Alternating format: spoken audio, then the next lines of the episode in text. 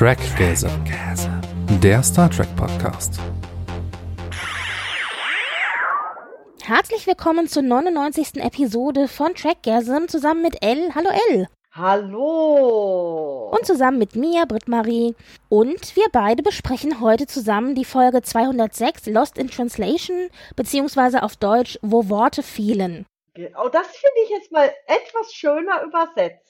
Ja, die gefällt mir eigentlich auch. Ja, also ich finde, das haben die, also der Mensch, der das übersetzt hat, das ist mal eine gute Übersetzung ins Deutsche. Ja, fand ich auch. Weil man ja auch sagt, mir fehlen die Worte, ich kann es nicht richtig ausdrücken. So halt, genau. Genau. Ja. Und wir meckern so, also wir meckern so oft, wenn was negativ, wir was negativ empfinden, da finde ich es auch wichtig, auch zu honorieren, dass das eben auch gut sein kann. Und vor allem, weil Übersetzung, das weißt du ja auch, nicht immer eins zu eins geht, sondern du musst irgendwie einen Sinn überführen in den Ja. sprachlichen Kontext deiner anderen Sprache. Und da haben sie das sehr gut gemacht. Genau. Schön, dass ich finde es so schön, weil ich habe hier so meine Anmerkung und du hast ja deine Anmerkung und ich guck so und ich, ich habe in meine Anmerkung explizit reingeschrieben, toll übersetzt, Ausrufezeichen. Sehr gut. Genau. Ja, wie sieht's aus bei dir? Du bist ja voll von, von Arbeit überflutet, ich bin von Arbeit überschüttet, aber wir haben trotzdem ein bisschen was geschaut. Was ist bei dir so, was du geguckt hast, was du vielleicht empfehlen kannst? Also, ich bin deiner Empfehlung nachgegangen, nachdem ich in anderen, anderen Orten auch die dicke Empfehlung bekommen habe. Ich habe Nimona geguckt. Und? Es ist fantastisch. Da bin ich erleichtert. Es ist so großartig. Also ich hätte diese, diesen Film gern als Teenager gesehen. Ja, Oder das habe ich mir auch äh, gedacht. So, Hm. so wirklich, wirklich toll. Und gerade diese Ästhetik hinzukriegen mit Cyberpunkig und Mittelalter, was ja, ich sag mal, nicht vielleicht, mal, Mittelalter ist sowas, was popkulturell rezipiert wird und eine bestimmte Färbung bekommt. Nicht unbedingt, was die Realität des Mittelalters war. Das muss ich vorher erst jetzt wegschicken Ja, sehr stark Äh, romantisiert oft, ja, ja. nicht unbedingt romantisiert, sondern stilisiert. Das kann auch ins Negative sein. Okay, also das stimmt, so ja. wie, so wie eben, oh, wir sind ja nicht mehr im finsteren Mittelalter und oh, deine Ansicht ist so Mittelalter. Obwohl meistens dieser Vergleich ein bisschen hinkt, aber was sehr interessant ist, ist, dass eben dieses Fantasyhafte, also aus Mittelalter zusammen mit Cyberpunk, beide strukturell sehr oft eben eine Herrschaftsstruktur zugrunde liegen haben, wo eben sehr stratifiziert ist, also sehr stark hierarchisch ist Mhm. und sehr stark also eben auch auf die Bewahrung dieser Hierarchien oft eine Rolle spielt in der einen oder anderen Art in Fantasy wie in Cyberpunk oder die Bekämpfung der Hierarchien oder Abschaffung der Hierarchien. Mhm. Und äh, das haben die also, also hat Stevenson so toll gemacht mit seiner wirklich gemerkt, war auch gemerkt, das ist etwas, was lange also durch diesen Webcomic erst und dann ein Comicbook und dann eben der Film. Also da merkt man schon, das ist jetzt so ein richtig großer Opus von ihm. Neben Mhm. eben She die Netflix She-Ra-Serie, die er gemacht hat, die ja auch großartig. Ja, ja, man merkte das auch ein bisschen, fand ich. Also voll, auch von der Optik her fand ich ein bisschen. Ja, ja, ja. ja. Und Schön, da- das freut ich mich. finde, der Film macht auch das, was, also der schlägt ja ein wie Bombe. Und ich finde, find, der Film macht das, was damals vor 20 Jahren oder knapp über 20 Jahren Schreck gemacht hat. Ja, äh, das ist auch ein Vergleich, den ich sehr oft höre.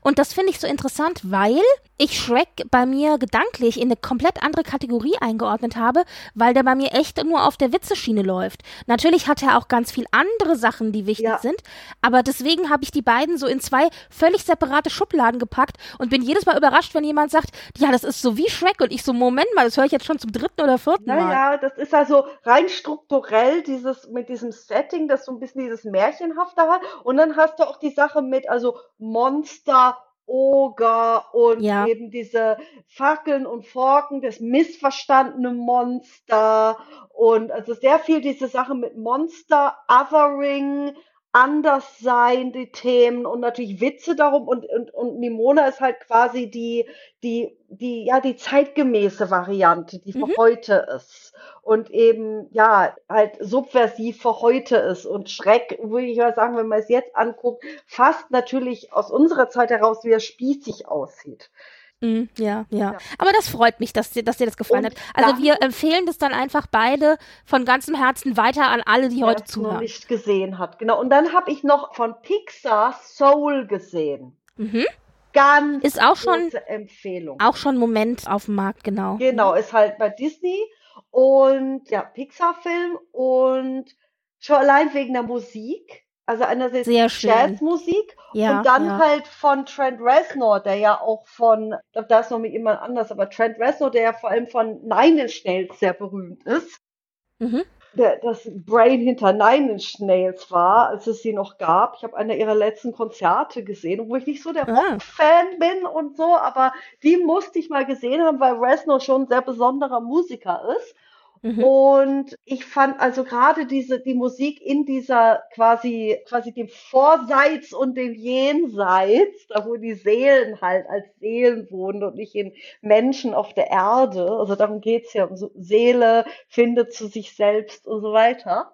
Ganz, ganz großartig, schöne Musik, wunderbare, zwar einfache Story, aber toll. Und, und im also ich habe ja das Englische gesehen, tolles Mhm. Voice Acting von ganz toll, also großartig. Also der Film hat mir also ästhetisch wie auch, also vor allem auch ästhetisch, also vom Aussehen wie auch mus musikalisch enorm gut gefallen. Ja. Mhm. Genau, das sind auch die zwei Pluspunkte, finde ich. Die Musik und die Story ist wirklich eine simple, aber was mir an dem Film tatsächlich richtig gut gefallen hat, ist die Kreativität, die da Ja, drin steckt. ja. Also diese ganzen Welten und aber auch so auch der Gedanke, also wie diese Seelen so dargestellt sind. Und so.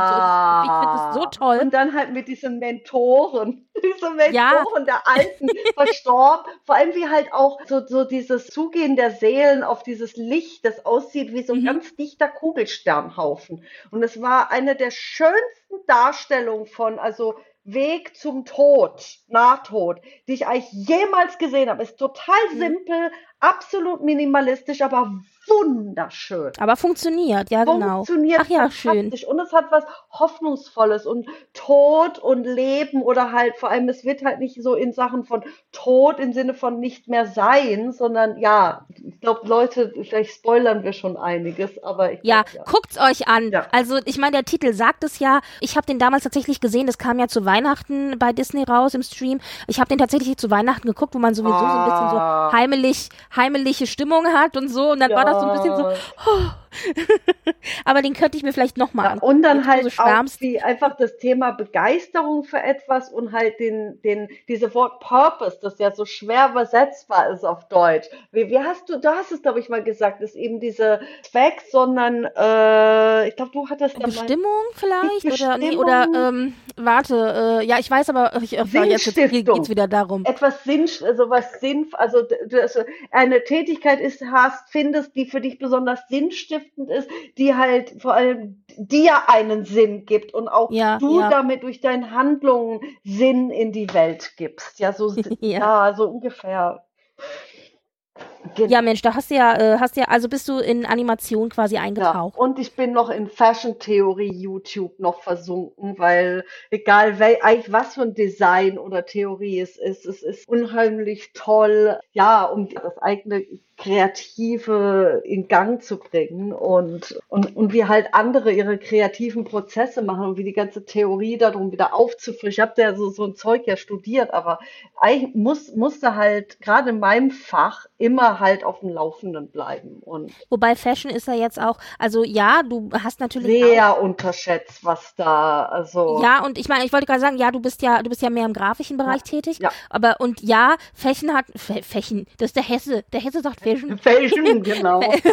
Fashion, äh, Fashion ist, ähm, ähm, ist natürlich auch ein kreativer Prozess etc., aber es ist natürlich Bekleidung. Das ist doch nochmal ein bisschen was anderes, ja, oder? Würde ich jetzt nicht einfach ganz, sagen. sondern es ist oberflächlich anders, weil es auch teilweise auch, obwohl gerade Grafikdesign, Kommunikationsdesign und Mode beide sehr stark an der Schnittstelle sind zwischen Gestaltung, Kunst, Kunst, Mhm. Handwerk und Wirtschaft. Also gerade beide, die zwar verschieden sind, aber beide hängen viel näher an, an mhm. also so in, in dieser Schnittstelle drin und wie halt gerade innerhalb von Designs, auch gerade bei Kommunikationsdesign, sei es angefangen von einem Logo bis hin zu einer Art, wie bestimmte Informationen aufbereitet werden, welche Farben verwendet werden, welche Fonts verwendet werden. Genauso wie bei der Mode, welche verschiedenen Materialien, Herstellungsweisen, Farben, Schnitte, die auch bestimmte Bedeutungen haben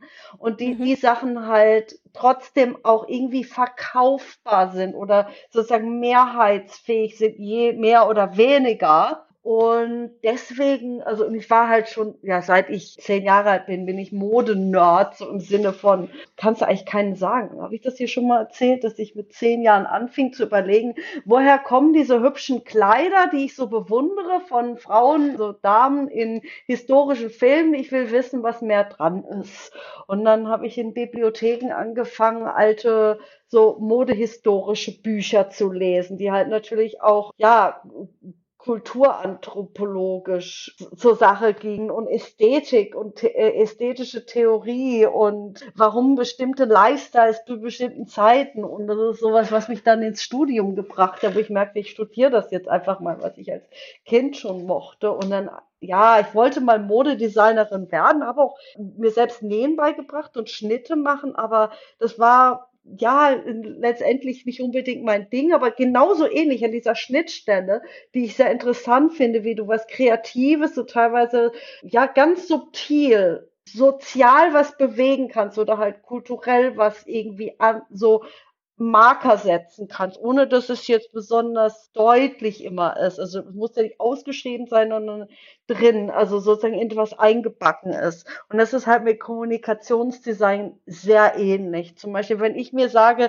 ich möchte einen Font verwenden, der besonders lesbar ist, dann sage ich was damit aus, weil ich halt natürlich Barrierefreiheit fördern will und ich will, dass alle Leute das lesen können. Und hm, auch von ja. den Farben her, das ist natürlich mittlerweile immer mehr Usus wird, was nicht immer war und auch in manchen Publikationen nicht immer Usus ist. Es gibt manche so Hochglanzmagazine, da lese ich irgendwelche Artikel, die entweder ganz schlecht gesetzt sind oder kein Kontrast sind, weil irgendjemandem die Farbkombination halt gefällt. Hm. Und das ist halt auch eine Aussage. Das ist genauso halt wie bei Mode, sage ich halt was aus, wie, keine Ahnung, dass ich anfange und sage, welche Größen biete ich an? Wie behandeln mein, meine Schnitte den Körper? Wie zitiere ich vergangene Trends, Schnitte in der heutigen Welt und wie kontextualisiere ich? Ich könnte einen ganzen Vortrag darüber halten. Ja, wir wollen aber also, ich wollte gerade sagen, sehr spannend. Ja. ja, ja, wunderbar. Aber dann, dann äh, war das ja eine, eine gemischte Tüte ja. sozusagen. Und übrigens, was äh, generell, so auch wenn wir über Film, Serien wie Star Trek, ist zum Beispiel Kostümdesign nicht dasselbe wie Mode eigentlich, eigentlich kann man tiefer gehen und nochmal äh, andere Dinge sagen, eigentlich im Alltagssinne, aber Kostümdesign analysieren ist halt auch schön, weil, weil du halt damit vom Kostüm her, von den Klamotten her, gut, bei Star Trek sind die meisten natürlich in Uniform, aber wenn zum Beispiel Leute nicht in Uniform sind, was tragen die da? Welche Farben? Wie ist der Schnitt? Welche Stoffe? Ist das eher leicht? Mhm. Ist das schwer? Ist das etwas, wie ist der Schnitt? Ist das sehr eckig, kantig? Ist das eher umspielen? Und solche Sachen sagen sehr viel über Charaktere aus und mhm. unterstreicht auch die Situation, in der ein Charakter ist. Ja, genau. Ja, gut, wunderbar. Ich gucke gerade, deswegen erwähne ich es jetzt, weil nächste Woche kommt die letzte Folge, die Serie Secret Invasion auf Disney Plus auch. Marvel-Serie, ne? Genau, das ist eine aktuelle Marvel-Serie und die ist anders als andere Marvel-Serien tatsächlich sehr dialoglastig. Oh. Es gibt ein bisschen was an Action, selbstverständlich, aber es ist sehr viel Gespräch. Es ist eine Agenten-Spionageserie, wenn man es auf das, auf das gemeinsamste kleinste Nenner quasi runterbricht und spielt halt aber im Marvel-Universum. Und äh, die ganzen, ich sag jetzt mal böse, ich weiß, es ist fies, dass ich das jetzt so sage, aber die ganzen typischen Marvel-Fanboys, die sich halt irgendwie Superheld und Action erwarten, die schreien schon seit fünf Folgen die schlimmste Marvel, oh, die ich je gesehen habe. Und ich denke mir nur immer so, ihr habt halt was komplett anderes erwartet. Genau. Ich finde sie bisher eigentlich ganz okay. Wir werden weitersehen. Also das habe ich geguckt. Dann habe ich gesehen, heute kam das raus, habe ich heute Morgen geguckt zum Frühstück quasi. eine Folge von Invincible Staffel 2, eine Sonderfolge und zwar quasi die Original Story von äh, Atom Eve. Das ist auch so eine Superhelden-Animationsserie, aber für Erwachsene. Und die erste Staffel ist sehr erfolgreich gelaufen auf Prime und Jetzt haben wir ewig lang auf eine zweite Staffel gewartet und die sollte schon im Sommer rauskommen, aber hat sich verzogen, also verzögert. Jetzt kommt die zweite Staffel im November raus und um da, glaube ich, ein bisschen zu überbrücken, haben sie uns jetzt diese Spezialepisode gegeben. Mhm. Und wer Invincible kennt, weil ich hätte es fast nicht mitbekommen, es war echt reiner Zufall, dass ich darüber ja. gestolpert bin. Deswegen habe ich gedacht, ich erwähne es hier. Also wer Invincible kennt und wie ich auch die ganze Zeit auf Staffel 2 wartet, schaut euch die, das Special an. Das äh, war eine gute Folge. Und wer es nicht kennt, ja, guckt mal. Also wenn ihr so ein bisschen, ich sag mal, erwachsene Superhelden-Serien mögt, aber es ist sehr blutig. Also es ist, es ist so ein bisschen wie The Boys. So Anti-Hero-mäßig, aber halt in Animation. Ah. Ja. Gut, das ist das. Und dann möchte ich noch eine, äh, eine letzte Serie empfehlen die ist keine Sci-Fi-Serie. Die anderen kannst du ja mehr so unter Sci-Fi, Abenteuer, Fantasy so ein bisschen stellen. Und zwar Survival of the Thickest mit Michelle Buteau. Da bin ich auch zufällig drüber gestolpert. Die läuft auf Netflix. Und zwar ist das im Grunde eine Rom-Com-Serie, sage ich jetzt mal ganz simpel. Wenn ihr Rom-Coms mögt, dann geht bitte und guckt euch diese Serie an. Ich liebe, liebe, liebe diese Serie. Es geht um eine Hauptfigur, für die so ein bisschen ihre Welt zusammenbricht. Die ist Stylistin, die, die verliert ihren Job und dann verliert sie auch noch ihren Freund und äh, muss sich dann quasi aufrappeln und arbeitet als Stylistin in New York und versucht da eben den Durchbruch zu, zu machen. Und sie ist aber eben nicht so das typische, schlanke, hübsche 90, 60, 90 Mädel, sondern wenn man Michelle Buteau kennt, sie macht auch Stand-Up-Comedy und so weiter, die ist bisschen kräftiger und aber eine ganz, ganz süße. Ich mochte die auch vorher immer ganz gern. Die sieht man ganz oft so als Sidekick in den typischen Hollywood-Filmen immer. Und die hat jetzt endlich ihre eigene Serie bekommen. Das heißt, da ist sie jetzt eben äh, der Star.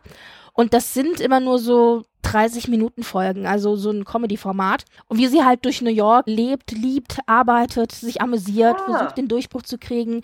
Und es ist halt wirklich ein Rom-Com-Setting. Das ist tatsächlich so. Also dieses Genre muss man mögen. Aber was ich so schön finde an dieser, an dieser Serie, und deswegen möchte ich sie empfehlen, alles, was du dir irgendwie wünschst, ist vertreten. Diversität, Inklusion, Gleichberechtigung, irgendwie ja, Humor. Also du bist, du bist, ja, und du bist unterhalten mhm. und es ist witzig und, und es wird dir nicht so aufgedrückt, sondern es schwingt einfach alles mit und ist selbstverständlich da. Und das gefällt mir so gut, wenn es mit leichter Hand ja, gehandhabt wird und aber natürlich innerhalb des Genres Romcom. Ja. Das muss man natürlich immer dazu sagen. Die ist sehr, sehr gut. Also da hoffe ich inständig, dass wir vielleicht noch eine zweite Staffel kriegen. Und ich möchte alle Designs haben. Die stylt die Leute, ja. Ich meine, die Sachen, mit der sie die stylt, sind oft teure Designersachen. Deswegen werde ich wahrscheinlich nie diese Looks so hinkriegen. Aber alle Designs aus dieser Serie, ich so, oh Gott, ich möchte diesen Rock, ich möchte diese Bluse. Oh mein Gott, ich liebe diese Kette. Weißt du? so bin ich durch diese Serie mit offenen Augen in alle Richtungen. ja, ja. Ah, da schließt sich der Kreis zur Mode. Mhm. Das war so ein bisschen das. Dann lass uns doch mal äh, schnell zwei, drei News abhaken. Wir machen es ein bisschen zügig.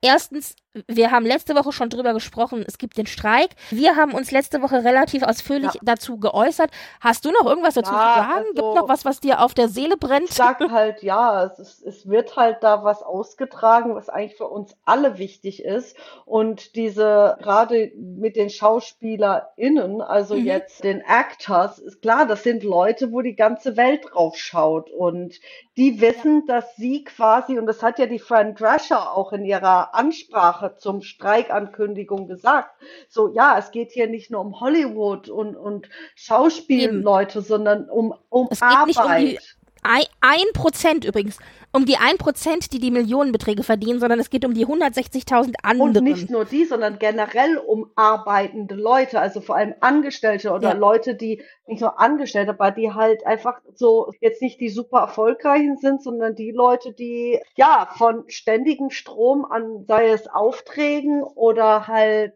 ja als Angestellte von Aufträgen für ihre Firma abhängig sind und daher auch davon abhängen, einfach nur fair und lebenswert bezahlt zu werden werden. Und auch so diese alte Maxime, dass eigentlich so, ich glaube, Japan oder wo auch immer das war, dass irgendwie so, ja, äh, die, die geschäftsführende CEO-Person nicht irgendwie, glaube ich, das 20-fache, höchstens das 20-fache oder was auch immer, ich werfe einfach eine Zahl jetzt hin, als äh, die mhm. Person mit dem niedrigsten Gehalt verdient. Und ah, eben okay. halt, die, die Writer haben ja auch eben das so aufgewogen und eben Zahlen genannt, die habe ich jetzt nicht mehr im Kopf, aber die sind sehr drastisch, dass das, was quasi die niedrigst bezahlte Person, äh, schreibende Person zum Beispiel kriegt, irgendwie ein mhm. kleines, kleines Prozentchen, ein kleiner Bruchteil von dem ist, fast homöopathisch von dem, was halt die CSOs verdienen im Vergleich zu den CEOs kannst du es sowieso vergessen. 120 Millionen, 160 Millionen oder 80 Millionen. Das ist sowas von fern von ja. jeglicher Lebensrealität. Und es ist halt also einfach auch, es ist schlecht für alle. Es ist einfach, es hat nichts mit, ja, das ist, ja, man braucht jetzt nicht irgendwelche politischen Reden zu schwingen, weil ich glaube, es ist allen klar. Nee, aber ich glaube, wo wir uns einig sind, natürlich möchte ich als Fan so schnell wie ja. möglich meine Serie sehen und natürlich möchte ich so schnell wie möglich meine Sachen haben, aber ganz ehrlich, da sage ich mir, da verzichte ich gerne und warte gerne auch noch ein Jahr länger auf die Sachen, weil ich finde, das muss unterstützt äh, ja. werden. Da ist der alte, da kommt der alte Sozialdemokrat immer ja, raus, das, das geht halt, Also man muss Gewerkschaften ja, natürlich. Und ich, also ich als kreative Person mache mir auch schon Gedanken. Gut, ich habe jetzt noch, bin ich in einer Situation, wo ich relativ sicher bin, aber das muss ja nicht immer hm. so sein und dass halt auch Solidarität unter zum Beispiel selbstständigen Leuten halt auch so mal gedacht werden muss. Klar, es gibt Berufsverbände. Ich bin im Berufsverband Kommunikationsdesign mhm. und mir jetzt auch überlegen, ja, vielleicht reden wir mal mehr miteinander oder ich rede mal ein bisschen, gehe mal ein bisschen mehr in die interne Kommunikation rein, um einfach Fühler rauszustrecken, sehen, was ist da los, weil das geht uns alle was an. Solidarität ist etwas, das in den letzten 20, vor allem letzten 20 Jahren uns so ein bisschen aberzogen worden ist, von ja. wegen in, in, so, so diese Eigenverantwortung und andere Dinge. Und klar, das nützt bestimmten Leuten, einen kleinen Teil von Leuten,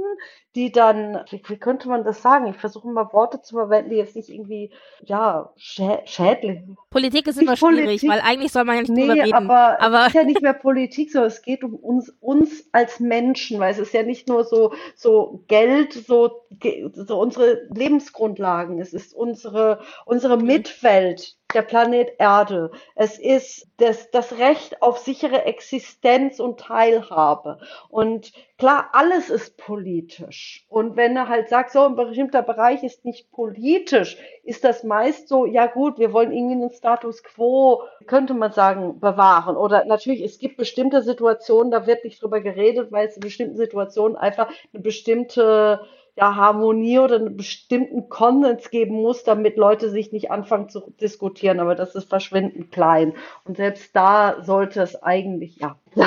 Ja, was ich noch sehr spannend fand, ist, um mal noch mal kurz ins Konkrete reinzugehen, wer denn aus dem Star Trek-Universum mhm. mit am lautesten quasi äh, in der Diskussion mit drinne ist. Und ja, man muss sagen, alle Schauspieler durch die Bank weg und auch natürlich klar die SchreiberInnen und SchauspielerInnen, ich vergesse mal das Innen, aber ich, ich denke die immer mit quasi, die, die, die sind alle loyal und die sind ja, alle, äh, also alle auch an der Presse und halten die Schilder hoch und demonstrieren und so weiter und so fort. Aber wer tatsächlich mir am lautesten aufgefallen ist, war ah, Michelle Hurt, die in LA, ich glaube, Verbandsvorsitzende die ist. Äh, stellvertretende SAG-AFTRA-Vorsitzende, also für, ja, für LA, glaube ich. Oder ja? ganz, aber auf jeden Fall, äh, sie ist ganz vorne mit auch bei den Verhandlungen.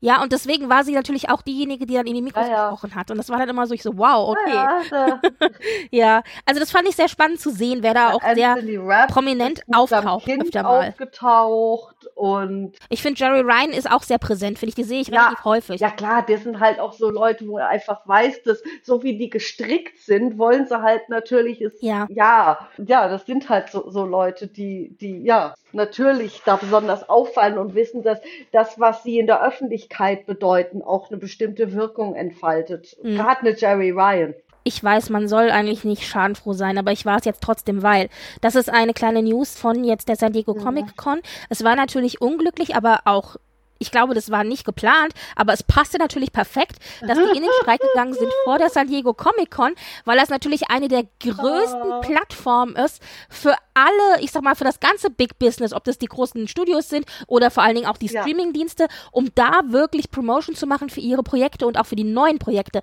Und dass jetzt aber die meisten eben gesagt haben, nee, sorry, wir kommen nicht, es tut uns leid für die Fans, die auch teuer Geld für die Karten bezahlt haben, weil es kostet ja auch richtig Ja. Geld.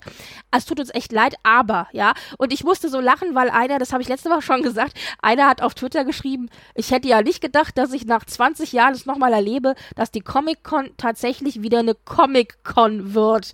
Weil sich natürlich jetzt in erster Linie konzentriert wird wieder auf Comics, Animation und Zeichnung. Und die haben halt andere Verträge, deswegen können die zum Teil eben auch halt zur Comic-Con kommen. Prodigy. Oder müssen du? auch weißt kommen. Du, jetzt hätten die eine zweite Staffel Prodigy. Das ist so diese Freunde der Sonne.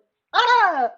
Das ist nämlich genau das, wo ich hier sitze und mich innerlich Ja. diebig gefreut habe, weil ich gesagt habe, ich bin so schadenfroh, dass Paramount sich damit selbst ins eigene Ja. Fleisch geschnitten hat, weil sie nämlich Prodigy hat sie in den Giftschrank geschmissen. Tass ist eigentlich zu alt. Das heißt, das einzige neue Projekt, das sie haben, ist Lower Decks. Und da dachte ich mir so, ihr habt euch Jungs und Mädels selbst ins eigene Fleisch geschnitten, damit, dass ihr Prodigy nicht nur jetzt die zweite Staffel nicht nur quasi bewilligt habt, sondern dass ihr sie auch komplett aus dem Streamingdienst rausgekickt habt. Und da habe ich hier gesessen und dachte, es geschieht euch so recht. So. Und Würde jetzt haben sie aber natürlich einen wundern. kleinen Weg drumherum ich würde gefunden. mich nicht mal wundern, wenn es vielleicht, wenn, wenn der Streik noch weitergeht und der Streik noch so äh, noch sich verschärft, dass die vielleicht Prodigy, vielleicht, also es wird so gemunkelt, also auf Mastodon habe ich auch so ein paar Munkeler gelesen. So, wer weiß, also so unter dem Motto so, wer weiß, vielleicht holen sie es dann doch zu. Also weißt du was, ich fände, das wäre die überraschendste Neuigkeit von allen, wenn tatsächlich am Ende dabei rauskommt, es gibt jetzt einen Kanal, der uns doch gekauft hat für die zweite Staffel, darauf warten wir ja die ganze Zeit. Und wenn dann die Antwort ist, es ist Paramount und ich so, ja, und so, Das wäre Ja. tatsächlich überraschend. ja, Ja. ja. Naja, also sie haben jetzt für die Comic-Con zwei Panels angesetzt. Eins läuft jetzt gerade aktuell, da werden wir nächstes Mal wahrscheinlich von berichten. Aber gestern lief ein Panel 50 Jahre The Animated Series, also hat jetzt 50-jähriges Jubiläum. Und da haben sie natürlich so ein bisschen nostalgisch waren sie unterwegs und was sie da aber angekündigt haben. Und da freue ich mich tatsächlich ein bisschen drauf. Es wird neue Short-Tracks geben und zwar spezifisch fünf Short-Tracks im TAS-Style, so also wie- so wie die, Ja, Animated und so wie Series. diese andere Studio das gemacht hat. Genau. Sehr toll. Genau. Ich, ich, ich glaube nämlich tatsächlich, ich weiß nicht, ob es stimmt, aber meine Vermutung ist, die haben gesehen, wie viel Ja. Klickzahlen das ge- bekommen hat auf den Social Media Kanälen und haben sich dann gedacht, Mensch, wäre vielleicht keine dumme Idee, Selbst, TAS nicht ja. mehr so stiefmütterlich zu behandeln. Ja, es wird also Short Tracks geben mit Riker, Zaru, Quark Oh. und Neelix. Und die Original Sprecher, also Schauspieler. Schauspieler haben alle zugesagt, dass sie ihre Charaktere sprechen werden, bis auf Ethan Phillips, der ist noch nicht Ja. bestätigt. Und ich freue mich drauf. Quark. Ich finde es ein bisschen schade, dass wir keine Ja. weiblichen Charaktere haben, aber grundsätzlich finde ich super. Also Quark und Zero und Neelix, das sind die, also, Ja, top. die haben wir auch so lange nicht animierter gesehen. Quark. Quark haben wir ja gesehen in Lower Deck. Stimmt, in Lower Decks. Es gibt erste Bilder, wie die aussehen. Ja, ja, Schon. und ja, also mit Saru auch toll, also ganz, aber schöne Auswahl. Und ich muss ja sagen, ich fand, Neelix ist so bis zur vierten Staffel nervig. Ab der vierten Staffel wird er erträglicher an Voyager, weil Cass nicht mehr da ist. Und da bin ich tatsächlich gespannt, wie sie mit der heutigen Sicht den Neelix jetzt machen. Wir wissen sonst gar nichts, nicht worum es Ja. geht oder, oder irgendwie, aber es soll mehr Informationen am Star Trek Day im September Ja. dann geben. Wir wissen aber, die Leitung über diese ganzen Short Tracks wird Caspar Kelly haben, der unter anderem ja auch bei den Comics von Star Ja. Trek mit tätig ist und der bei den Short Tracks, also bei den echten Short Tracks mit echten Menschen meine ich jetzt, auch schon mitgearbeitet hat und geschrieben sind, werden die Short Tracks von Karen Friedman und Aaron Weibke und ich glaube, da Werden die auch dann weltweit bisschen dann hoffentlich auf Paramount Plus dann laufen? Das weiß man nicht, aber ich gehe davon aus. Also wo, Also wo ich sonst? sag mal so, ich, ich glaub's erst, wenn es tatsächlich in, in der Mediathek steht. Also, also Ja, da äh, hast du recht. bin da Okay, sehr, aber sehr es ist ja nicht so, als könnten wir kurz nach USA reisen, oder? Ah, mal zum Urlaub Ja, aber ist schon richtig. Ja.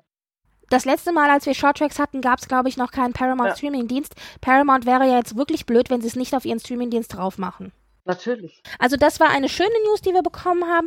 Dann gab es auch die News, dass es tatsächlich zum Star Trek Day in ausgewählten Kinos, aber halt natürlich leider nur in USA, Lower Decks geben wird im Ah, Kino. Natürlich nicht. Also eins, äh, mehrere Weil- Episoden. Wenigstens finde ich es nett, dass man es auf der großen Leinwand sehen könnte, wenn man Ja. wollte. Apropos Prodigy, jetzt gibt's auch endlich die Info, also die erste Season ist ja auf Blu-ray schon erhältlich, aber nur die erste Halbseason, also Episode 1 bis 10.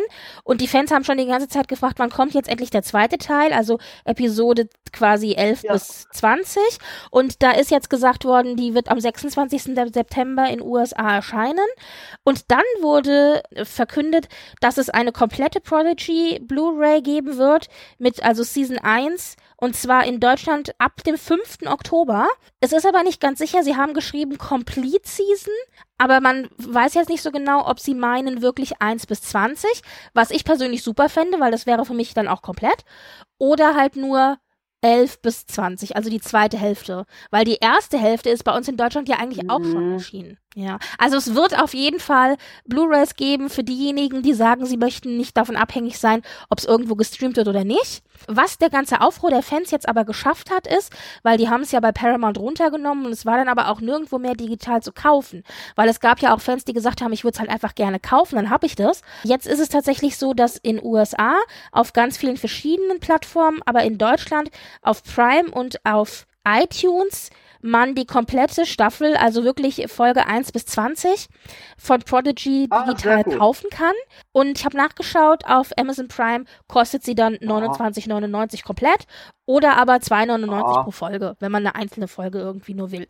Ja, also kann man mal bezahlen, finde ich auch. Dann hat man sie digital zumindest. Gut, außerdem ist angekündigt worden bei dem Panel jetzt auch, dass es diverse neue Comics geben wird. Und da sind drei Comics dabei, die ich kurz erwähnen möchte, weil das die sind, auf die ich mich am meisten freue. Das eine ist Star Trek Day of Blood, Trek Best Day.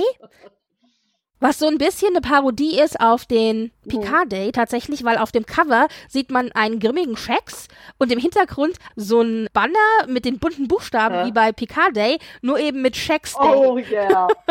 Also äh, ich, da freue ich mich sehr drauf auf äh, diesen Oh, Comic. das. Das ist übrigens ein kleiner Begleitcomic zu einer Comicreihe, die jetzt schon gelaufen ist. Und zwar lief er jetzt eine ganze Zeit eine Comicreihe mit Cisco Die muss und die haben lesen. gegen die Klingonen. Ja, pass, da, aber da, da geht es, das ist kein Geheimnis, da geht es gegen Gut. die Klingonen. Und dieses Shax Day ist quasi ein Spin-off zu dieser Serie, weil es wird nämlich Shacks Sicht auf ein bestimmtes Ereignis in diesen Comics gezeigt. Und Shax ist ein Ah. junger Offizier, also nicht der alte, gestandene Shax, wie wir ihn kennen, sondern Wahrscheinlich in der Junior Zeit, äh, äh, äh, Officer. kurz vor dem Dominionkrieg, wo die Klingonen wahrscheinlich, ja, Wahrscheinlich, in, in der ja. Zeit, wo sie halt nach Way of the Warrior bis halt, also Staffel 4 DS9 Zeit. Es würde inhaltlich passen, genau. Also da freue ich mich sehr drauf. Das kommt im September raus. Und dann wird es einen Lower Decks Comic geben mit dem Titel Warp Your Own Way. Und zwar wird es sein, oh mein Gott, El, wir sind Ja, in den ja. 80ern angelangt. Ein, Cho ein. Choose Your Own Adventure. Book. Also eines von diesen, von diesen, wo du am Ende dann auf einer Seite gefragt wirst, möchten sie das machen oder Blätter möchten sie das machen? Und je nachdem, was du entscheidest, Genau. Genau, steht dann, blättern Sie bitte zu der Seite oder blättern Sie zu der Seite. Und ich habe das gelesen und ich dachte, das gibt's doch gar nicht. Jetzt sind wir echt wieder in den 80ern Ja, das ist angelangt. ganz, ganz groß. Ja, meine Mutter hatte früher so ein Ja. paar von diesen so Fantasy-Rollenspielmäßig. Ja, ja. Und, Ich und auch, genau. Ja. Also da ist ja auch äh, der, der, der, der, die Schnittstelle zwischen Rollenspiel und äh, ja und so ist ja da auch recht, recht, recht groß. Und jetzt eben in Comicform. Und dann wird es noch ein, eine Comicreihe geben, tatsächlich Picards Academy Oh. Days, oh, wo er eben begleitet wird durch seine Akademietage. Da wird bestimmt Ja, auch. Gooseby vorkommen. Bestimmt, mit Sicherheit. Ja, Schade, nicht. Also das sind, sind so ein paar Comics, die angekündigt waren. Außerdem wurden jetzt erste Laute gegeben, dass man Zeichen gesehen hat, dass der Drehstart Ja. für den Section 31-Film mit Michelle Yeoh, der ja angekündigt wurde, theoretisch im Oktober hätte sein sollen. Ja, also jetzt ist es ja so, dass das sich definitiv Ja. verschieben wird. Aber es gibt immer so bestimmte Listen, wo man dann sehen kann, was zum Beispiel gebucht ist. Sind ja. Studios gebucht, sind Szenen gebucht, sind bestimmte Caterings gebucht und so weiter. Und es gibt so ein, zwei Listen. Wenn da was auftaucht, dann ist es meistens zu 90 Prozent sicher, dass ein Dreh startet. einen Drehstart anzusetzen. genau. Und diese Listen haben halt die Leute abgeklappert, haben geguckt. Und wenn ihr da euch genau reinlesen möchtet, dann, ich habe es euch verlinkt, dann könnt ihr euch den Artikel lesen. Da ist alles genau im Detail aufgeführt. Aber auf dieser Liste ist jetzt im Grunde dieser Drehstart vermerkt gesagt. Und ja, also wie gesagt, ich vermute, es wird sich wahrscheinlich so lange nach hinten rauszögern, wie der Streik halt lang ist. Aber zumindest ist es schon mal ein gutes Zeichen, dass ja, es nicht vergessen und, Also ich sag mal so, ich habe einfach sehr viel Geduld. Also äh, streiken bis, bis, bis, bis es halt, ja, ja, Worst-Case-Szenario wäre natürlich, wenn der Streik dann irgendwann vorbei ist und dann sitzt da Michel Yeo und sagt, ja, jetzt habe ich aber noch sieben andere zugesagte Projekte, ja. die kommen als erstes. Dann weißt du, so. das halt so. Das weißt du halt Also ich, ich muss ehrlich halt sagen, die können ja. sich gerne nochmal in sich gehen und vielleicht von den Leuten, die da hinter der Kamera arbeiten, mehr nicht männliche Personen reinbringen. Da sage ich so, ah, vielleicht hören sie mal noch auf die Kritik und auf, ja, dass die vielleicht, ja, ja wer weiß. Hm. Übrigens, ich kann jetzt ergänzen, wir haben ja schon drüber gesprochen. Andrew Robinson wird ja sein Stitch in Time selber einlesen oder als Hörbuch auf den Markt bringen. Da kommt ja die CD ähm, in digitaler Form im August, genau. Aber es ist jetzt auch angekündigt worden, dass es ein, eine richtige, echte CD geben wird, also so oh. physisches Medium. Und wer also sagt, er möchte es nicht nur digital, sondern wirklich wow. auf CD, der kann sich das dann wow. auch bestellen. Und dann dachte ich so, bin ich dabei. Ich, ich habe dann ja, beides, klar. digital und also CD. Das ist sowas, wo ich mir tatsächlich auch sage, ich will mir wieder so einen CD-Player holen, einen Rechner, weil ich sowas mhm, ewig mhm. nicht mehr hatte. Aber genau für sowas, weil bisher habe ich jetzt nur ein Hörbuch hier und das ist per Anhalter durch die Galaxis. Also ich habe auch eine Handvoll CDs noch. Eben, und da würde Stitch in Time hat diese, ich sag mal, dieses Niveau, diese Bedeutung, dass ich sage, das muss, glaube ich, auch physisch her. Ich finde es übrigens immer noch eine verpasste Chance, dass man die deutsche Variante des Hörbuchs nicht mit dem Synchronsprecher von Gerhard aufgenommen der hat. nicht oder ist der nicht mehr? Ja, na, das bestimmt wird so gewesen sein. Die, die deutsche Hörbuchversion ist völlig in Ordnung, das, da gibt's gar nichts zu meckern. Aber es wurmt ja, mich trotzdem immer noch ein bisschen. Jedes Mal, wenn ich das Deutsche sehe, weil, weil ich denke mir halt, oh, ich hätte so Bock, diese deutsche CD zu holen, aber ich will sie halt natürlich, halt eigentlich es muss Garak. halt natürlich Garaks Stimme sein, sonst, äh, sonst, sonst. Das ist, das ist der halbe Charakter. Vor allem, wenn dann halt äh, im August das endlich kommt, dann Andrew Robinson. Es ist wirklich Garak erzählt sein Leben. Das wird so großartig. ja, also ich bin auch schon auf der Vorbestellliste und ich habe mich sehr gefreut. Also ich werde mir dann auch tatsächlich die echte ja. CD holen. Dann haben wir letzte Woche drüber gesprochen, der neue Strange New Worlds Roman, der jetzt gerade erst rausgekommen ist, nämlich von John Jackson Miller, Star Trek Strange New Worlds in the High Country, den ich noch deswegen noch nicht gelesen habe, weil er jetzt ganz neu ist. Der ist nominiert worden für den Cripe Award und der hat jetzt gewonnen. So ist gerade heute die Nachricht rausgegangen, als Best Tie-In Novel Speculative Fiction hat er geil. den Preis bekommen. Und dann sagen wir herzlichen Glückwunsch, wie lieber John Jackson Miller. Der hat sich auch sehr süß sagen, gefreut. Den lese ich auch, also neben äh, Une McCormack lese ich ihn ganz gerne, also für die Tie-In-Novels. Der ist ziemlich gut. Also ich habe ehrlich gesagt gerade gar nicht auf dem Schirm, was der noch geschrieben hat für die, für die diese Die Standing, dieser Emperor Georgiou zum Beispiel. Ah, ja, doch. Der hat, ich fand gerade da, wo halt auch Charaktere vorkommen, die ganze Section 31, das mir so ans Herz gewachsen ist. Er hat es geschafft, alle auch so zu treffen, wie ich sie halt empfinde. Und also auch die, die Dynamiken, auch zwischen ihr und Admiral Cornwell zum Beispiel. Und dann halt noch die, welche der, nicht Lila Dex, oder die dritte, die, die Turnerin, die, die dritte Inkarnation von Dex. Wie heißt wieder? Emery. Und die halt mit reinzubringen ist, wenn du also DS9 guckst, weißt du, oh, Dex weiß, dass es Section 31 gibt redet halt nun nicht darüber. Aber Dex weiß Bescheid. Aber schön, ja wunderbar. Also da sagen wir dann herzlichen Glückwunsch, lieber John. Und was mir total durch die Finger geschlüpft ist, was ich aber heute dann nochmal äh, gelesen habe, ist, und zwar waren ja tatsächlich zwei Comics für den Eisner Award nominiert.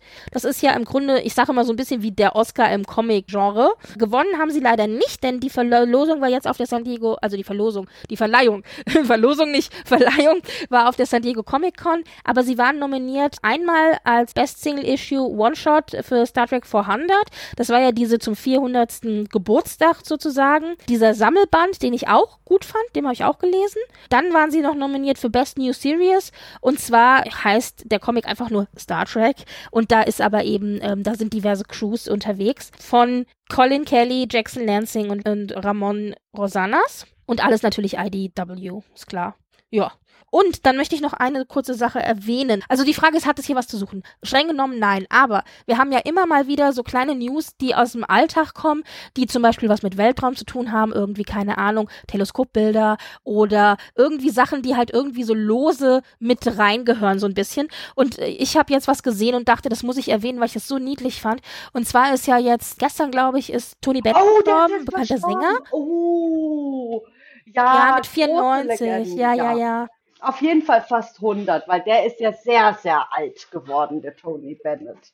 Und genau, also der ist jetzt gestorben und ganz, ganz viele Bekannte, der hat natürlich in seiner langen Karriere viele Leute kennengelernt, mit vielen gearbeitet und die haben natürlich jetzt auch öffentlich sich in Statements abgegeben und so weiter. Aber was ich sehr niedlich fand, es wurde auch ein Sesamstraßen-Clip eingespielt. Er war also auch mal Gast in der Sesamstraße. Fly und dann hat er gesungen, eine Sesamstraßen-Variante, nämlich statt Fly Me to the Moon hat er gesungen ja. Slime Me to the Moon mit Big Bird als, als Companion. Und warum ich das so niedlich fand, weil dieser ganze Clip geht darum, da gibt's so einen kleinen Wurm, der da in der Sesamstraße auch irgendwie ist. Und dieser Wurm, der fliegt mit der Vasa, also nicht der NASA, sondern der W, weil Wurm, NASA quasi, fliegt er halt mhm. auf den Mond. Und dann wird halt in diesem Clip wirklich gezeigt, wie er so diese ganzen NASA-Trainingssachen oh. macht und alles, alles in oh. Wurm-Variante. Und wie sie dann mit der Rakete hochfliegen und so weiter. Und dann stehen da Big Bird und Tony Bennett auf dem Dach und gucken in die Sterne und denken sich, und jetzt sind da oben, jetzt ist das Würmchen da oben. Und das ist so unglaublich unglaublich niedlich. Drollig. Ich, ich hab's verlinkt. Der Sehr Link ist in den Shownotes. Das ist so unglaublich niedlich und äh, da dachte ich mir so, das muss ich hier erwähnen, weil wir sind doch alle irgendwie Weltraum und NASA und aber auch ein bisschen ja, Tony, Bennett-Fans und deswegen war, du das so schön. Sagen, ja, äh, war eine. Ja. ja, American Songbook ist ja auch was, was gerade für Strange New Worlds ja auch äh, eine Der Geschichte ist, die immer wieder auftaucht. bedient sich ja immer wieder dran und äh, zu Recht. Also das passte ganz gut. So, jetzt haben wir Folge 206, Lost in Translation, wo Worte fehlen. Zum Titel haben wir ja schon gesagt, ich hatte gehofft, es geht darum, dass der Universaltranslator ausfällt und dann muss Uhura ja. quasi einfach so alles übersetzen. Ja. Das war es nicht, aber so ähnlich. Uhura dient buchstäblich als Universalübersetzer, kann man sagen, oder vielleicht als Empfangsantenne, um es mal ganz simpel zu sagen. Und die Nachricht dieser Aliens ist quasi buchstäblich bis zum ja. Schluss Lost in Translation, weil man irgendwie nicht so richtig versteht, worum es geht, bis dann ganz am Ende es sich eben auflöst. Und wie gesagt, deutsche ja. Übersetzung Daumen hoch. Geschrieben hat das Ganze David Reed und Onitra Johnson. Regie hat geführt Dalu. Wir kriegen halt Uhuras Perspektive. Wir hören Auszüge aus ihrem Personal Log am Anfang und das fand ich insofern auch ganz nett, weil wir hören so selten Auszüge aus Personal Logs von Offizieren, die halt auf der Hierarchiestufe etwas weiter unten sind. Ich meine, wir hören es in Lower Decks, da sind es natürlich die Ensigns, die ihre Personal Logs. Ja. ja. Machen sie das jetzt. Genau, und die ihre Personal Logs halt erzählen. Aber sonst hört man das so selten und deswegen fand ich es erfrischend, dass wir hier also Uhura hatten. Ich glaube, wenn man so ein bisschen wieder guckt, auch auf das Genre, weil sie wollen ja unterschiedliche Genres immer bedienen, dann würde ich sagen, das hier ist so ein klassisches Mysterium, Schrägstrich Krimi mit einem ja, Rätsel, das es zu lösen gilt. Mystery, ja, ja, ja, genau, genau. Äh, mit einem Rätsel, das es zu lösen gilt. Und dabei haben wir einige Horrorelemente, die so mit eingestreut sind, gerade auch in den Halluzinationen. Und darüber liegend dann eben aber noch so ein bisschen Drama nach dem Motto Tod, Verlust, Verarbeiten des Verlustes, also so als Hauptüberthemen über die ganze Folge drüber gebaut sozusagen. Startszene. Also, wir fangen an auf der Enterprise. Und zwar sind, die, sind sie auf dem Weg zu Bennons Nebel am Rande des Bannon Operationsgebietes. nach dem verstorbenen Ehemann von Melissa Navia. Das ist wichtig anzumerken. Genau, der ist im Dezember 2021 an Krebs verstorben. Es war sehr schön, fand ich, dass sie eben hier ihn so mit in die Serie auch nochmal reingebracht haben. Und besonders schön auch, weil nämlich dieser Nebel bezeichnet wird als Wiege von Sternen. Äh, wie ist wieder der deutsche Begriff? Ein Stellar Nursery, also ein also Nebel. Es gibt eigentlich viele Nebel, die halt, äh, warte mal, ich gucke das doch mal nach. Ein Sternentstehungsgebiet wird das auf Deutsch genannt, ja. Aber Stellar Nursery ist tatsächlich halt so auch ein astronomischer Begriff. Es gibt also wie am Anfang die Uhura sagt, ja, dieser Nebel ist was Besonderes, it's a stellar nursery. Ja, nicht alle Nebel sind Stellar Nurseries, aber so selten sind die auch nicht. Also wenn ihr jetzt bei uns am Nachthimmel eine sehr berühmte, sehr schöne Stellar Nursery, gerade jetzt, denn wenn ja der Herbst und der Winter kommt, da ist der große, schöne Orion-Nebel und das ist zum Beispiel auch eine Stellar Nursery, also ein Sternentstehungsgebiet, mhm. wo junge Sterne wohnen. Ich finde den Gedanken schön, dass eben ein Nebel, der im Grunde neues Leben oder neue Sterne hervorbringt, dass der eben nach jemandem benannt wird, ja, der leider gestorben ist. ist. Also der aber jetzt quasi weiterlebt sozusagen dadurch. Also das ist dieser dieser Gedanke des Weiterexistierens, des Weiterlebens, ja auch in der des Weitergebens also auch. diese ganzen stellaren, also interstellaren Gase, wenn die sich halt verdichten, daraus wird halt ein Stern. Und dieser Stern, je nachdem wie groß und wie heiß der ist, lebt länger oder kürzer. Und dann, wenn der natürlich dann zum Beispiel in die Supernova-Phase geht oder halt zu einem, erst zum roten Riesen sich ausbreitet und dann sich dann zusammenzieht in einem planetaren Nebel zum Beispiel Messier 1, der Crab Nebula, wie heißt das auf Deutsch? Krebsnebel? Weiß ich es nicht.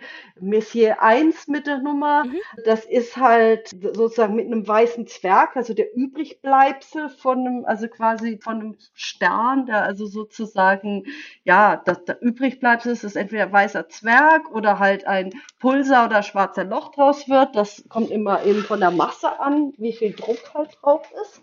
Und da halt teilweise auch, je nachdem, wie stark diese Gase halt auch in der Galaxis, also zum Beispiel, das habe ich jetzt letztens mal einen Vortrag darüber gesehen, dass wenn du eine Galaxis hast, die von Supernovae zum Beispiel versterbenden Sternen natürlich halt auch Nebel erzeugen, aber diese Gase halt auch raus aus der Galaxis gehen, diese extragalaktischen Gase drumherum, aber dann irgendwann wieder reingehen und dann sich wieder verdichten, um neue Sterne zu bilden. Also es ist halt wirklich ein Kreislauf mit der Masse quasi, ja.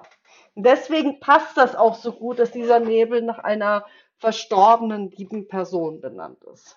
Ja, auf jeden Fall sind sie jetzt eben bei diesem Nebel am Rande des Föderationsgebietes und der Nebel, im Nebel oder der Nebel besteht im Grunde aus äh, Deuterium, also im Nebel gibt es Deuterium in Unmengen und zwar, das haben wir in Star Trek ja. auch schon öfter mal gehabt, das ist im Grunde wichtiges Material. Das Deuterium ist auch ein Material, das quasi auch in der Sternentstehung oder fast Sternentstehung mit dabei ist. Also es gibt zum Beispiel ich hoffe, das kriege ich jetzt richtig. Ich bin jetzt keine Astronomin, sondern Hobbyastronomin. Ja, es gibt dort. Das gibt es also in echt. Ich dachte, das, ich war mir nicht sicher, ob es eine Star Trek-Erfindung ist. Okay. Ich fange jetzt mal an.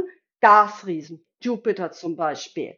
Der ist jetzt nicht mhm. so heiß geworden, nicht so dicht dass er einfach quasi ein Gasriese bleibt. Dann gibt es die Zwischenstufe zwischen einem roten Zwerg und einem Gasriesen. Das ist ein brauner Zwerg genannt. Und die werden nicht heiß genug, um vollständige Fusion, glaube Helium und wie auch immer, also Hydrogen und Nitrogen, Deutsch, ja, ähm, auf jeden Fall das nicht so weit in die Fusion zu gehen, sondern nur die diese eine andere Fusion hinkriegen quasi. Also ich sag jetzt, was ich erst auch so im Kopf habe, die quasi Deuterium herstellen.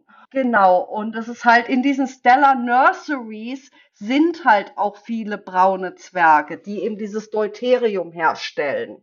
Weil das sind die Teile des Nebels, die mhm. quasi es geschafft haben, sich zu verdichten, nicht unbedingt, also über den, dem Status eines Gasriesen hinaus, aber nicht richtig zu einem roten Zwerg oder einem helleren Stern wärmeren, heißeren Stern und die stellen halt Deuterium her. Und deswegen sind in Stellar Nurseries gibt es wie Deuterium. Das sage ich jetzt mal so. Ich hoffe, das ist richtig. Bitte korrigier mich jemand, wenn ich falsch. Ich habe tatsächlich nur aus dem Gedächtnis, ohne nachzugucken. Gut. Ähm, auf jeden Fall gibt es also mehrere Punkte, die diesen Nebel halt attraktiv machen für die Sternflotte. Zum einen natürlich, weil das Deuterium wichtig ist als Antriebe für die Schiffe, also als, als quasi als ja. ähm, Benzin im Grunde, aber auch, weil es eben an einer Stelle ist. Ich sagte ja, es ist an der Grenze des Föderationsraumes, die eine strategisch wichtige Stelle ist, von der man aus weiteren Raum erforschen kann, der noch unerforscht ist. Plus, es liegt in der Nähe des Gorn-Raums und es könnte also auch eine potenziell wichtige. Verteidigungsposition an dieser Stelle sein gegen die Gorn, falls es doch eskalieren sollte. Das heißt, da sind ganz viele verschiedene Dinge, die an dieser Stelle wichtig sind und die Föderation hat beschlossen, da eben eine Raffinerie hinzubauen, die das Deuterium aus dem Nebel dann eben schöpft. Was ich interessant fand, war, dass sie tatsächlich ja. die Gorn auch erwähnt haben, Pike und auch äh, Una, weil ähm, sich ja offensichtlich die Gerüchte. Also schon in der ersten Folge, genau, das war die erste Folge. Genau, aber dass sich jetzt wohl einige dieser Gerüchte, von der ja der Admiral nicht wollte, Admiral April, dass sie irgendwie rauskommen, dass sich irgendwelche Gerüchte, die äh, Kommandokette runter in Starfleet verteilt haben. Du weißt ja selber, also ich sag mal, Starfleet wird nicht anders sein als jedes Unternehmen quasi da draußen, auch jede Firma, jedes Unternehmen, jede Arbeitsstelle und so weiter. So schnell wie ein Gerücht sich verbreitet von A nach B, ja, dann kannst du gar nicht gucken, so, so schnell es durch. Als braune Zwergen werden alle Objekte eingestuft, die unter der Massegrenzen für Wasserstofffusion und in der Massegrenze für die Deuteriumfusion liegen. Also Deuterium fusionieren, das ist es. Genau. Genau, also das schaffen die halt nicht. Braunzwerge finden trotzdem einige Fusionsprozesse statt, die bei niedrigen Temperaturen ablaufen als die Wasserstofffusion. Dies ist im Wesentlichen die Lithiumfusion. Ich, ich werde es gleich rein, reintun. Die Lithiumfusion, der ab 65-fachen der Jupitermasse, zum Beispiel bei Kerntemperaturen über zwei Millionen Kelvin, ein Lithium-7-Kern, ein Proton reagiert und die Deuteriumfusion, bei der etwa 13 Vervielfachung der Jupitermasse ein Deuteriumkern und ein Proton zu einem Helium-3-Kern verschmelzen. So wird jetzt ein Schuh drauf. Also es wird Deuterium verarbeitet, nicht erzeugt. Das war mir jetzt wichtig, das auch richtig, also um mehr, mehr, mehr nachzulesen, also die Wikipedia-Seite. Und ich verlinke euch auch noch vom Haus der Astronomie gibt es nämlich einen großartigen Vortrag über braune Zwerge, den ich jetzt auch noch mit. Wo sitzen die denn? Ist das allgemein für ganz ja, Deutschland dann oder YouTube. aus der Astronomie? ich weiß nicht ganz genau, wo die sind, aber nicht mehr groß im Kopf, wo genau die sind. Die haben so eine so Reihen, Live-Reihen auf YouTube, wo sie diese Vorträge, also es sind wirklich großartige mhm. Fachvorträge für Laienpublikum aus, au, aufbereitet zu aber wirklich sehr spezifischen astronomischen Themen für die ganzen Nerds, die das hören wollen. Zum Beispiel wie mir. Und da gibt es eben einen großartigen, tollen Vortrag über braune Zwerge. Und das tue ich da auch mit dran. Damit ihr Bescheid wisst und eben das Deuterium ex existiert. Da habe ich jetzt ehrlich gesagt mich nicht so drum gekümmert. Manchmal nehme ich es auch einfach nur zur Kenntnis. Und wenn ich dann tatsächlich im echten Leben darüber schleudere, ja, weil oh, zum Beispiel Lithium gibt es nicht. Aber. Okay, äh, so, okay. aber ja. es gibt Deuterium existiert. Deuterium gibt es. Ein, Sehr gut. Ein Gas, das existiert. Wunderbar. Also, wie geht es weiter? Captain Pike ist zum temporären Flottenkapitän ernannt worden. Und er betont aber immer nur temporär, Leute. temporär. Und, und in dieser Flotte ist unter anderem eben auch die Farragut. Das heißt, die Farragut ist auch vor Ort. Und bei der Farragut werden wir hellhörig, denn wir wissen ja, wer dient auf der Farragut? Captain, Lieutenant, Entschuldigung, nicht Captain. Lieutenant. James T. Kirk. Also der ist gerade zum ersten Offizier ernannt worden, genau. Aber bevor das ein Thema wird, bekommt Pike eben die Aufgabe, als äh, temporärer Flottenkapitän eben die Raffinerie fertigzustellen und sie dann eben in Betrieb zu nehmen. Und als wir Flottenkapitän gehört haben, sind wir vielleicht auch hellhörig geworden, weil wir wissen aus der Biografie von Pike, dass der Unfall, von dem wir wissen, dass er passiert, passiert ist, als er den Rang eines Flottenkapitäns hatte. Und dann hat man schon gedacht, oh mein Gott, der ist Flottenkapitän, nicht, dass es jetzt passiert oder so. Und deswegen betont er immer so schön temporär. Also damit uns allen klar ist, dieser Unfall liegt noch ein bisschen in der Zukunft. Es bezieht sich aber hier sehr schön, das war nämlich der einzige Ken-Fact, auf den sie achten mussten. Es bezieht sich auf die Folge The Menagerie, ich glaube Teil 1 oder 2, also oder 1, glaube ich, war es. Da wird nämlich Kirk gefragt, wann er denn Pike begegnet ist und Kirk antwortet, ich bin ihm das erste Mal begegnet, als er Flottenkapitän war. Und das ist nämlich das Einzige, was wir aus dem Kennen wirklich als feste Info haben. Und jetzt finde ich, haben sie das mit dem Augenzwinkern gelöst, weil er ist natürlich Flottenkapitän, aber halt nur temporär. Das heißt, so haben sie das zeitlich einfach früher angesiedelt, als es wahrscheinlich gedacht war ursprünglich. Und das finde ich irgendwie eine nette Lösung. Ja, auf jeden Fall alle gratulieren also Pai, Kurai und so weiter. Dann kriegen wir auch das erste Mal diese Raffinerie, Raffinerie zu sehen und die hat mich total erinnert von dieser Struktur her und ich weiß nicht, ob ich, ob es nur mir so ging, aber mich hat diese Struktur total ja, an diese ja. Sonnensegel oder Solarsegel erinnert von diesem, so, von diesem Schiff, mit dem Cisco und Jake, genau, genau, Cisco und Explorer, Drake unterwegs waren in der Folge Explorers 322 DS9, genau. Und wir sehen ja auch ein ähnliches Schiff nochmal, äh, haben wir in der ersten Staffel gesehen von Strange New Worlds in Spock ja, auch, als sie ja mit den, mit den, also halt diese Verhandlungen haben. Diese, diese Raffinerie hat auch so sozusagen die Kernstruktur von Starbase 1 um Jupiter rum siehst du so, dass quasi architektonisch sozusagen ein Standardmodell für bestimmte Dinge wohl existiert. Die Enterprise nutzt natürlich jetzt die Chance, wenn sie schon äh, in einem Deuterium geschwängerten Nebel ist, die eigenen Deuterium-Reserven aufzufüllen. Und zwar machen sie das, indem sie eben also diesen äh, Deuterium geschwängerten Nebel einsammeln durch die Bussard-Kollektoren. Und zwar sind das diese runden, leuchtenden Dinger rechts und links am Antrieb.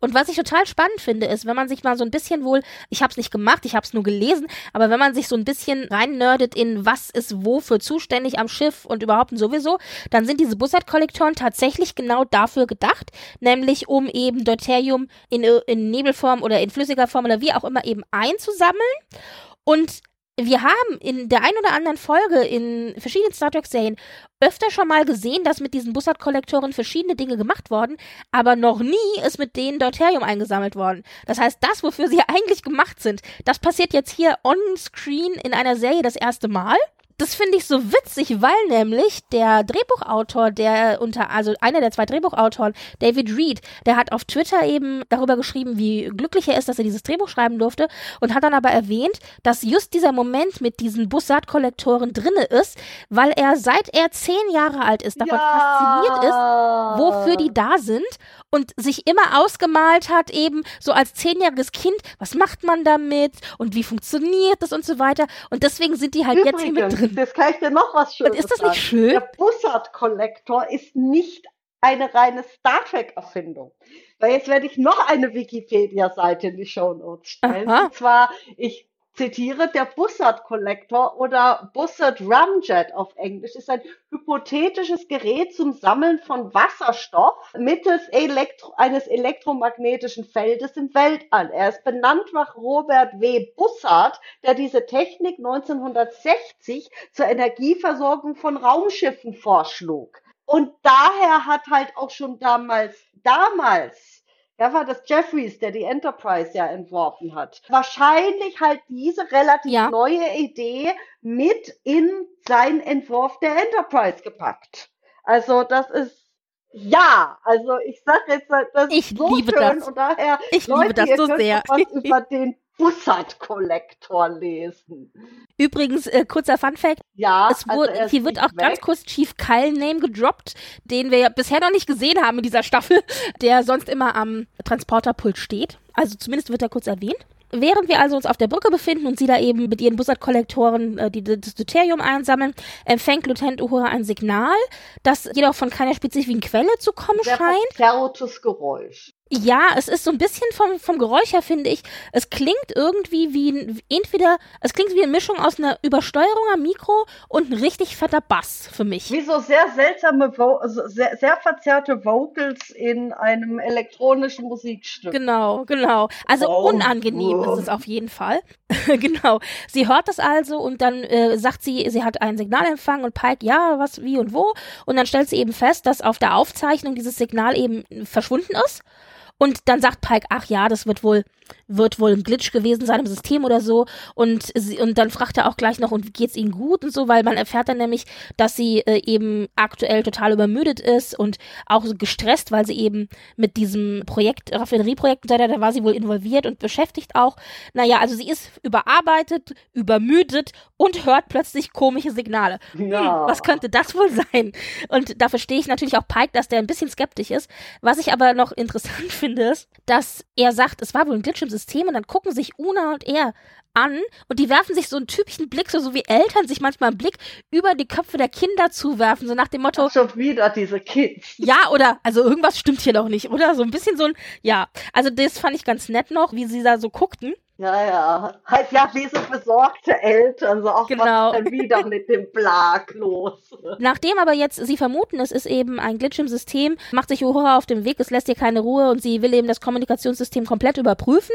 Und dieses Kommunikationssystem führt eben auch durch die Gondeln, also durch die Nacellen, auf, auf Englisch ist es Nacelle, äh, im Deutschen sind es halt die Gondeln, genau.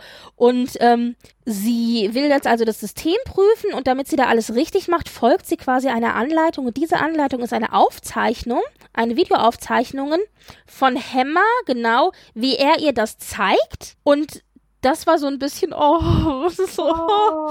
ja, also es war schon sehr, es war so ein bisschen, es war schön, aber es war auch ein bisschen schmerzlich, weil Hammer ja einfach tot ist. Diese Folge verarbeitet ja auch diese, diese Schmerz, Genau, dieses Vermissen genau. von Hammer, ja. Ja. Und wie jeder gute Chief Engineer, wenn, wenn jemand an meinem Schiff, wenn jemand an dem Schiff rummacht, steht er sofort auf der Matte. In diesem Fall steht Pelia sofort neben ihr auf der Matte und sagt, Moment, Mit ihrem Köfferchen. was machst du hier in meinem Schiff? Und dann erklärt eben Uhura, ja, also sie hat eben von Hammer gezeigt bekommen, weil sie so oft eben Rekalibrierung am System, am Kommunikationssystem wollte, genau. hat sie vom Hammer, geze Hammer gezeigt bekommen, wie sie es selbst machen kann. Und dann erwähnt Pelia, dass eben Hammer einer ihrer Schüler war. Also das ist das eine. Und dann meinte sie so, dann meinte sie so, er war einer meiner besten Schüler. Und dann macht sie kurz Pause und macht, nein, es war gelogen. Das habe ich nur gesagt, weil er tot ist. Eigentlich war er nur Durchschnitt. Und ich dachte so, Er war halt wow. okay. Er war Genau. halt nur okay. Genau. Und das ist das eine. Und das zweite ist, dass sie Uhura darauf anspricht und sagt, ist ihnen eigentlich schon aufgefallen, dass sie noch nie mit mir geredet haben? Und sie so, was? Nein. Also man sieht ihr an, dass sie eigentlich weiß, dass sie nicht mit Pelia geredet hat, aber sie verneint es halt. Und man, ich denke, als Laie merkt man da natürlich sofort, dass klar ist, dass Uhura über den Tod von Hammer eben noch nicht hinweg ist und deswegen mit Pelia sich nicht auseinandersetzen kann, weil sie halt jetzt an dieser Stelle, an der Ah. gleichen Stelle ist, wie Hammer vorher war, ja. Also da ist einfach noch nicht, nicht richtig die Trauer verarbeitet und man wird halt immer dadurch erinnert, dass er nicht mehr da ist, dass Pelia halt jetzt da ist an dieser Stelle. Was ich hier so nett fand, war mit diesem Witz, den, oder was heißt Witz, aber mit dieser Bemerkung, die Pelia gemacht hat, man hätte ja auch, es hätte auch durchaus nach hinten losgehen können und man hätte das irgendwie als geschmacklos oder sich lustig machen sehen können. Aber ich fand, es hatte den gegenteiligen Effekt, weil sie im Grunde dadurch gesagt hat, manchmal muss man sich an die Leute eben auch erinnern, wie sie waren. Und das kann auch tröstlich sein. Also nicht irgendwie so ein romantisiertes oder verklärtes Erinnerungsbild von wegen, er war der Beste, der Größte, der Tollste. Nee, er war nur Durchschnitt, aber er war trotzdem nett. Und es war nicht zynisch, weil sie sagt ja hinterher, aber schau mal, was, was er ja aus sich gemacht hat. Genau. Also im Sinne von, nur weil jemand vielleicht in der Schule eine Ausbildung nicht super gut war, heißt es nicht, dass diese Person dann später in, in der Praxis, also im Berufsleben, auch nur Genau. durchschnittlich ist. Weil, weil ich sag mal so, ich, ich kenne das selber von mir, also sei es beobachten auch von, von, also aus meiner eigenen Praxis, dass Mhm. ich manchmal in Situationen im Studium wusste, boah, da war ich jetzt nicht so super gut, aber später dann wusste, hey, jetzt weiß ich, warum ich damals keine so gute Note hatte, weil ich jetzt selbst mittlerweile durch das theoretische Wissen von damals, so auch unbewusster halt irgendwo im Hinterkopf lungerte und plötzlich hervorkommt, ach deswegen und deswegen habe ich das nicht richtig gemacht und so weiter und dann wirst du halt richtig, richtig gut. Hm. Das ist halt auch was ganz, was viele Leute nicht erst viel zu spät oft verstehen es, nicht nur gute Noten haben und diese schulische, universitäre Leistung, die dann zeigt, ja, du bist so super gut, sondern ja, die Anwendung und wie das irgendwann mal ankommt. Deswegen sage ich ja auch, auch gerne, also wenn ich jetzt mittlerweile auch so überlegen bin, mal auch mal Leute einzustellen für meinen eigenen Betrieb, ist, ich werde keine Stellenanzeige schreiben, wenn überhaupt, wo es heißt, oh, du musst einen super Abschluss haben. Nee, ich möchte sehen, wie, wie sind die Portfolios, wie arbeitet der Mensch, wie, wie, was der, dessen Arbeitsphilosophie ist und nicht unbedingt, ob diese Person lauter Einsen hat. Mhm ich glaube, Pelia will uns halt auch das so ein bisschen mitteilen. Ja, das, das schwingt da auf jeden Fall auch mit, definitiv. Und dadurch, dass sie dann aber eben sagt, ja, also erinnere dich quasi nicht an das Bild, das du von ihm dir gemacht hast, sondern erinnere dich an ihn, wie er war. Und das ist auch tröstlich. Ja. Und das, das ist so ein kleiner Bonding-Moment zwischen den beiden. Also es ist nur kurz, aber es, es endet quasi, dieses Gespräch endet, finde ich, auf einer positiven Note. Ja. Und was ich auch noch sehr, sehr gut finde, ist, dass sie allein mit diesem kleinen Gespräch eben, und natürlich der Rest der Folge auch, aber gerade auch mit diesem kleinen Gespräch, dass sie die Abwesenheit Vergangenheit von Hammer nicht einfach nur übergehen, wie das ja sonst oft in Star Trek ist, dass quasi am Ende einer Folge man dann oder oder man es hat ein Trauma gegeben in einer Folge und in der nächsten Folge ist es wieder vergessen und erledigt. Und dass das hier aber nicht so ist, sondern dass man immer noch sieht, dass die Crew, in dem Fall jetzt Uhura und später ja dann zum Beispiel auch noch Una, dass die immer noch daran zu knabbern haben, dass eben ein guter Freund und Kollege gestorben ist. Ja, dass der nicht mehr bei ihnen ist stattdessen ja. halt diese andere Person da. genau. ja, dann haben wir eine kleine Walk-and-Talk-Szene. Una und Pike laufen durchs Schiff und reden über die Raffinerie. Und da erfahren wir, dass die eigentlich schon vor zwei Monaten hätte fertig sein und in Betrieb gehen sollen. Und dass es aber jetzt immer wieder Probleme gibt und die deswegen nicht fertiggestellt werden kann. Und deswegen soll da jetzt Pike quasi mal Ordnung schaffen im Kabuff und soll, und er schickt natürlich Una und meinte. Als diejenige, die halt natürlich. Genau, mach mal Ordnung. Effizient ist, genau. Ja, und soll das eben jetzt alles fertigstellen und in Betrieb nehmen. Ura ist eben jetzt auf dem Weg in ihr Quartier und hört plötzlich dieses Signal wieder und hat dann eine Halluzination im Turbolift. Und zwar steht plötzlich Hammer vor ihr, aber ich sag jetzt mal ein Zombie-Hammer. Zombie genau, ein Zombie-Hammer. Genau. Ja. also er ist wirklich verwest und, und äh, verharrt. Und, und macht ja, halt also, auch so Geräusche wie ein Zombie, so. Genau. Also hier wird der Zombie-Trope wird hier bedient und es ist halt wirklich so ein Horror-Schock-Element, das hier auftaucht. Und dann ist aber die Halluzination, äh, beziehungsweise das ist wieder weg plötzlich. Naja, sie macht das Erste, was jeder vernünftige Mensch macht, auf die Krankenstation gehen. Und Menga sagt dann, du hast eine leichte Deuterium-Vergiftung, wohl eben äh, als als sie da gearbeitet hat an, in der Gondel, ist das wohl ausgetreten. Und außerdem bist du deutlich übermüdet und gestresst und das alles in Kombination hat wahrscheinlich dazu geführt, dass du halluziniert hast und es ist auch überhaupt kein Wunder, dass du just von Hammer halluziniert hast, halluziniert hast. Schließlich hast du gerade erst ein Video von ihm gesehen, also er erklärt das eigentlich alles so, dass das alles sehr logisch und rational und so klingt, aber Uhura ist noch nicht so wirklich richtig überzeugt, ähm, sagt dann aber, ist okay. So, dann haben wir einen kleinen Sprung in die Raffinerie. Da sind dann Una und Pelia, die zusammen eben sämtliche technischen Probleme beheben sollen. Die Stimmung zwischen den beiden ist irgendwie seltsam kühl. Oder, oder auch so ein bisschen, also es ist kein positives Gekabbel, sondern da ist wirklich eine bestimmte Feindseligkeit irgendwie da. Das ist schon ein bisschen komisch und man weiß auch nicht so richtig warum oder wieso. Aber Pelia scheint irgendwie Una auf dem falschen Fuß erwischt zu haben. Ja. Keine Ahnung. Ja, ja, auf jeden Fall lässt die Una so die Chefin raushängen und quasi die Fachabteilungsleiterin etwas auflaufen. Ja. Ich habe noch nie so ein so ein ironisches Ei-Ei-Captain gehört wie von Pelia, wo ich und das, das Ei, daran ist, man kann ihr noch nicht mal unterstellen, sie hätte nicht Ja gesagt, weil sie hat ja Ei-Ei-Captain gesagt. Ja. Aber es war das, es war das deutlichste FU, das ich jemals gehört habe in dieser Form. Gut, und dann sind wir wieder zurück bei Uhura, die sich jetzt hingelegt hat, ein bisschen Schlaf nachholen will. Aber was passiert? Sie träumt, beziehungsweise hat so, ein, so eine Art Wachtraum, Halluzinationstraum und träumt eben von einer Absturzstelle. Später erfahren wir dann, dass es eben der Absturz des Shuttles von ihrer Familie ist, den sie da halt sieht. Und man sieht aber jetzt in dieser Halluzination nur eben eine Wiese und Rauch, der aufsteigt, ja, schwarzer Rauch. Was übrigens später sehr interessant wird, warum diese aufsteigende Rauch und diese quasi Szene draußen, du denkst erst, hm, was ist da los? Warum ist sie jetzt dort? Richtig, weil es wird dann, es ist am Anfang echt nicht klar. Es wird dann später alles, das sind wie kleine Puzzleteile, so wie halt so ein gutes Mystery, wie das halt mhm. funktioniert. Du hast ganz viele kleine Puzzleteile, die am Ende dann irgendwann wirklich ein Bild ergeben. In diesem Fall ist es so, dass jetzt zu unserem Puzzle natürlich noch unser lieber James D. Kirk fehlt. Der ist von der Farragut jetzt auf die Enterprise gekommen, um eben seinen Bruder Sam zu besuchen.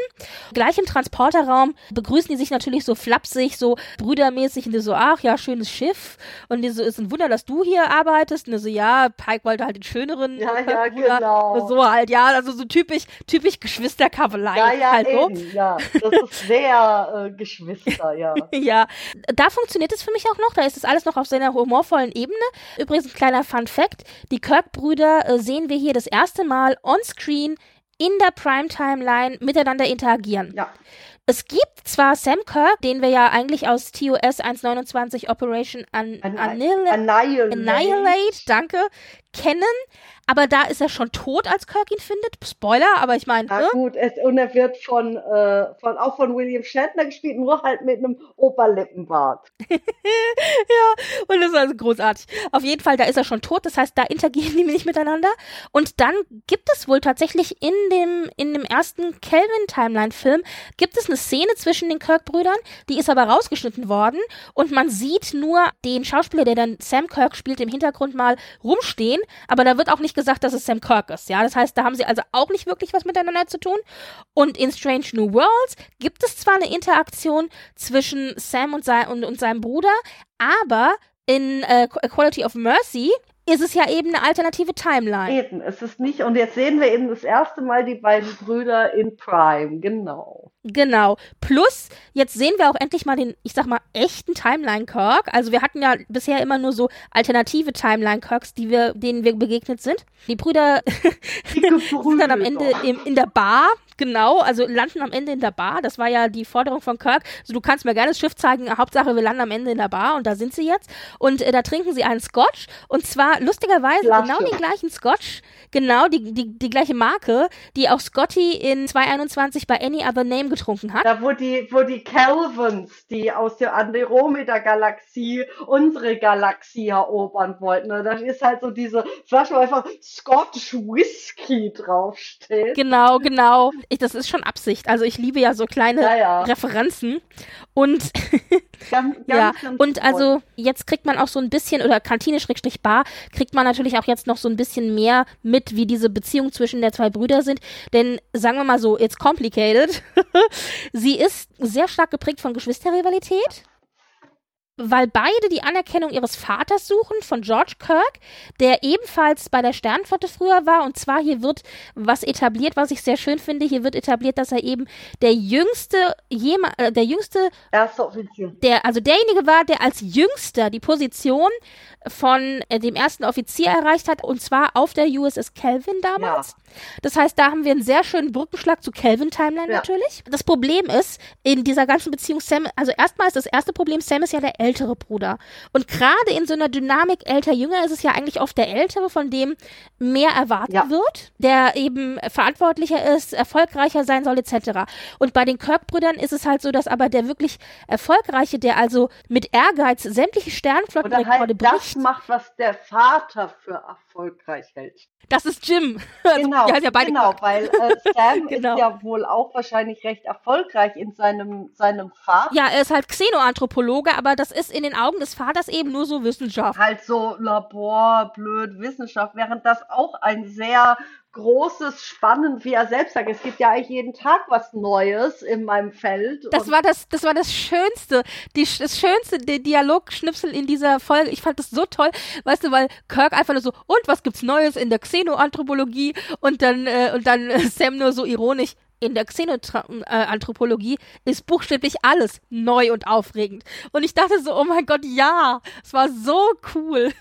per Definition. Und ich sag mal so, ich konnte mich da ein bisschen, aber längst nicht so in der Schärfe, wie es, wie es zwischen Sam Kirk und, und Jim Kirk gezeigt wird, aber eine Zeit lang, heutzutage ist es nicht mehr ganz so, aber meine Schwester hat eine Zeit lang und ich, was auch so, meine Schwester immer musikalischer war als ich und unser Vater, also Familie halt Musiker und ich quasi aus der Art geschlagen war, zwar trotzdem kreativ, aber halt jetzt mit Musik, obwohl ich in meiner Jugend ständig Klavier und Keyboard und Tralala-Unterricht und so weiter. Es, es, es blieb nichts hängen. Ich habe einfach keine Leidenschaft für entwickelt, aber halt für Design. Und mittlerweile, ja, hat auch der Vater verstanden, dass das eigentlich ziemlich toll ist. Aber es war eine Zeit lang wirklich so, ach du, hier das älteste Kind, das eigentlich auch so eine tolle Musikerin hätte werden können. Aber jetzt, aber und die Schwester halt irgendwie in Bands und in Tralala Musik Projekte, die auch sehr toll waren.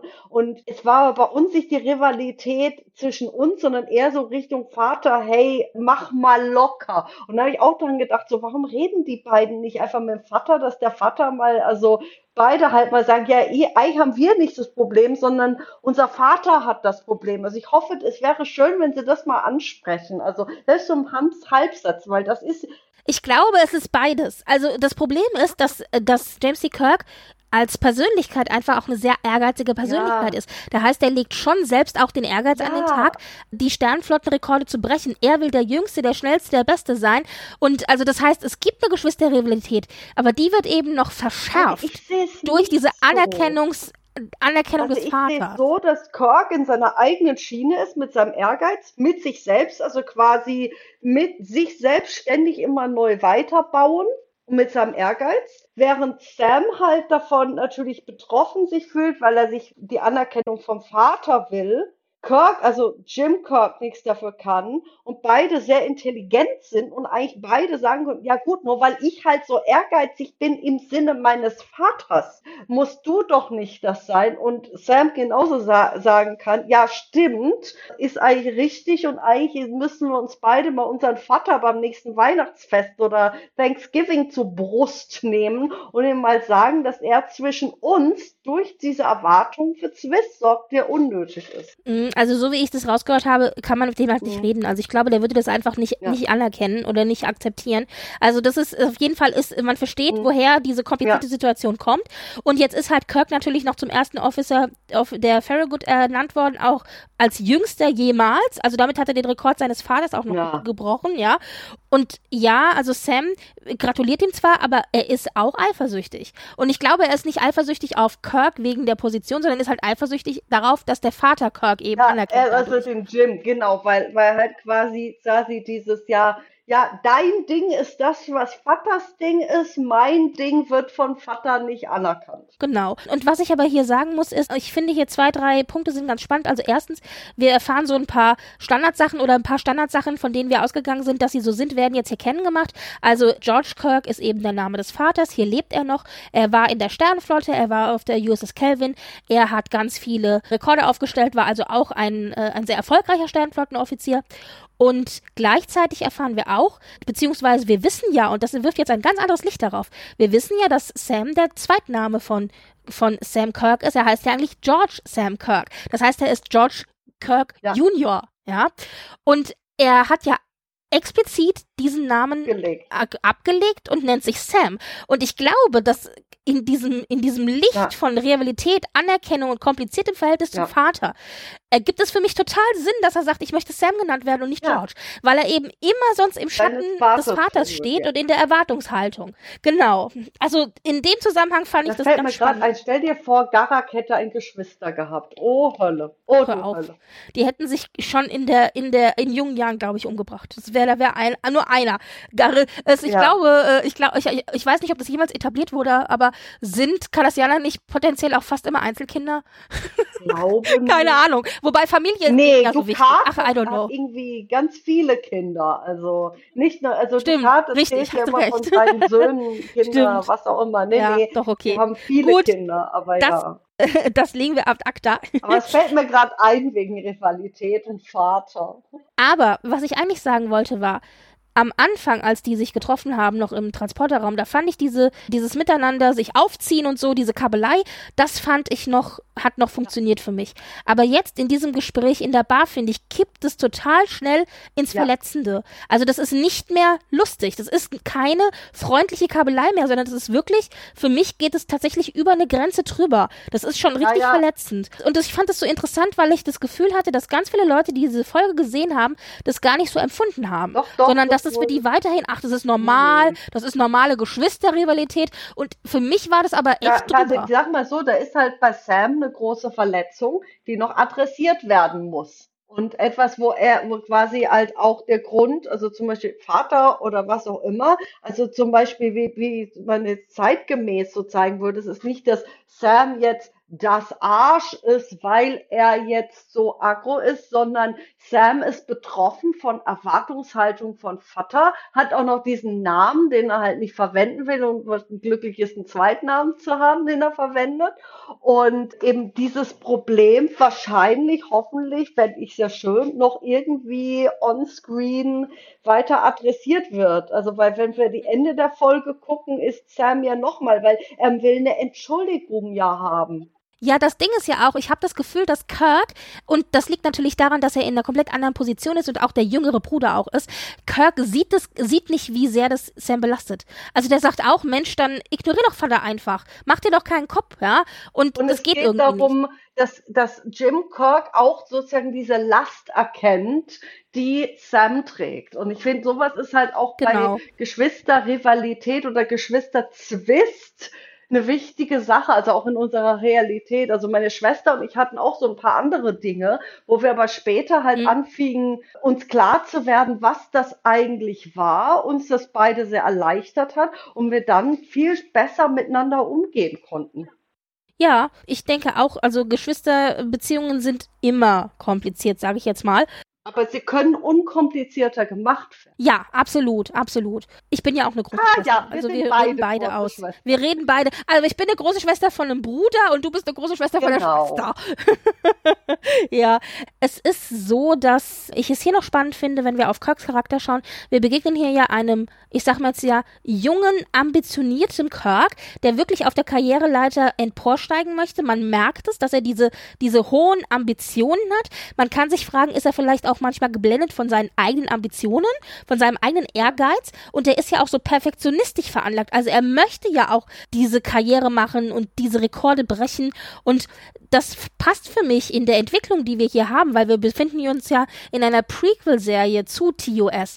Und das passt für mich halt auch super gut mit diesem Charakter zusammen, weil das ist genauso. Die jungen Offiziere, die wollen es Ja, wissen. eben, die, die sind halt noch so richtig, ja, wie zum Beispiel auch ein junger Riker war, hungrig. Genau, Kirk hat diesen, diesen, diese ambitionierte Seite, aber wir kriegen trotzdem auch den charmanten Kirk präsentiert, der sich eben auch um seine Leute kümmert, was finde ich auch so ein bisschen das Potenzial, Potenzial in ihm zeigt, äh, vielleicht zum guten Captain, denn in dem Fall seh, sieht er quasi, also es kommt jetzt Uhura so als seine Leute, sag ich mal. erst so die anquatscht, dann der da, ein bisschen auch so eine, so eine, so eine, so, so ein, ein Nachhall oder ein, ein Echo von dem, was im Kelvin-Universum passierte, von dem, dem Draufgänger Kirk. Da ist ja aber Uhura mit Spock zusammen. Ja, eben, aber Kirk. trotzdem, er, er, er macht die doch an an der Bar irgendwo, genau. Ja, genau, das ist genauso. Und er kriegt auch eins auf die Nase, oder? War doch auch so ein Ja, Calvin, ja, sowas. oder nicht? Von Aber, Uhura. Aber Uhura auf jeden Fall hier und sie sagt so, nee, ich will jetzt keine Freunde haben. Mir geht's nicht sehr sorry und friendly. Genau. Und lass mich mal. Und, und dann halt, ja, das, das Schöne ist, Uhura rennt halt raus, lässt ihren Sorry und Brandy stehen und dann, und dann hat sie halt wieder einer dieser, wird ihr wieder eine Halluzination gegeben quasi. Und sie sieht ja Leichen im Flur quasi in den Gängen liegen und dann quasi eine Version von sich selbst mit einem Messer bewaffnet, mit der sie kämpft, die sie dann zu Boden, zu Boden boxt und dann Ja. Cut, helleres Licht und es war Kirk, den sie zu Boden geboxt hat. Und er noch so, ich hab doch gesagt, ich wollte nicht mit dir flirten. Ich wollte doch nicht anhauen. Ja. Und, ja. Und äh, also es ist ein bisschen Ja, es eskaliert. ist ein bisschen eskaliert. Und dann das Schöne war, wo man halt auch sieht, Kirk ist jemand, der will niemand anschwärzen, der, der ist zwar erschrocken, aber sieht ja gut, sie ist jetzt nicht wirklich bösartig und sagt, hey, wir gehen jetzt nicht in die Krankenstation, sondern da, da, da müsstest du ja alles erklären und das würde dann aufs Protokoll gehen quasi. Das wollen wir nicht. Und sie sagt dann, gut, ich habe einen Dermal Regenerator, wie heißt das auf Deutsch? So diese Ich glaube, den ja, ja, Generator, oder? Regenerator, wie auch immer, so ein He- Heilungsgerät. Ja, mein, ja, Entschuldigung, meine ich nicht, nicht D, Reh natürlich, ja, ja. Genau.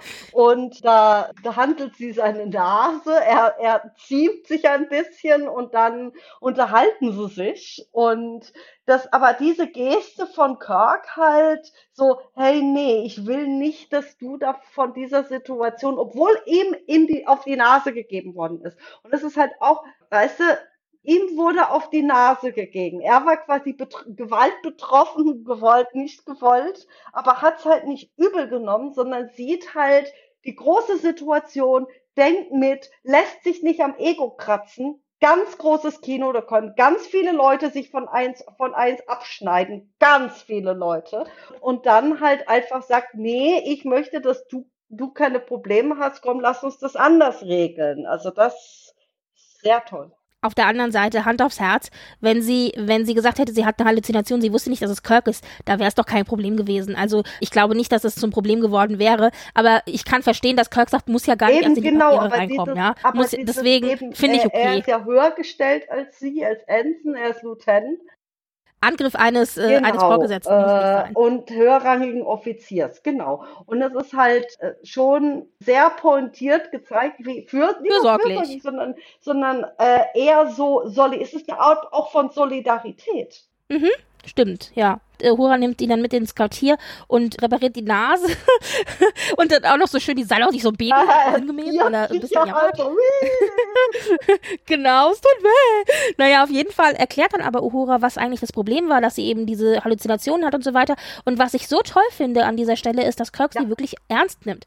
Und er sagt, ich hatte schon mal selbst eine Deuteriumvergiftung und ich war auch schon überarbeitet und übermüdet, aber solche Symptome hatte ich noch nie. Da muss noch irgendwas da, dahinter und er sagt halt auch so, ja, ich, ich habe eine gute Menschenkenntnis und ich sehe, du bist, da ist was dran. Ich, ich glaube dir, lass uns dem auf den Grund gehen.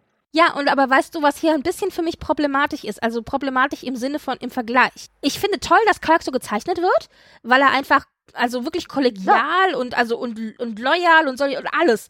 Aber dass Pike halt das so abgetan hat im ersten Schritt, im zweiten dann nicht, aber im ersten Schritt, das, das brauchen wir hier natürlich für die Story, weil es soll ja Kirk sein, der reagiert und nicht Pike. Aber das finde ich ein bisschen komisch, weil das ist nicht der Pike, den ich kenne. Der Pike ist jetzt, weil zum Beispiel auch aus dem Kontext Flottenkapitän, der ist zwar so ab, aber er hat gerade so viel Verantwortung um, um die, die, Ohren, Ohren dass er ja. gerade nicht viel Energie widmen kann, sondern für mich war es Pike, nicht unbedingt ihr nicht glauben, sondern er hat es halt wahrgenommen, aber nicht bewertet. Im Sinne von, da müssen jetzt ja, andere okay. mit umgehen. Ich habe gerade nicht die Kapazitäten zwischen den Zeilen gesagt. Und deswegen ist quasi der Job an Kirk gegangen. So sehe ich das. So, genau, so kann ich das gut akzeptieren. Kirk sagt ja auch, er wird auf der Farragut mal, auf der Farragut mal mit der Ärztin sprechen, ob es vielleicht ähnliche Symptome bei ähm, Leuten an Bord von der Farragut gibt, weil auf der Enterprise ist sie die einzige. Und das finde ich schon mal einen guten Schritt. Das heißt, er macht sich dann auf den Weg zurück zu seinem Schiff und in der Zwischenzeit sind wir dann wieder in der Raffinerie bei Una und Pelia.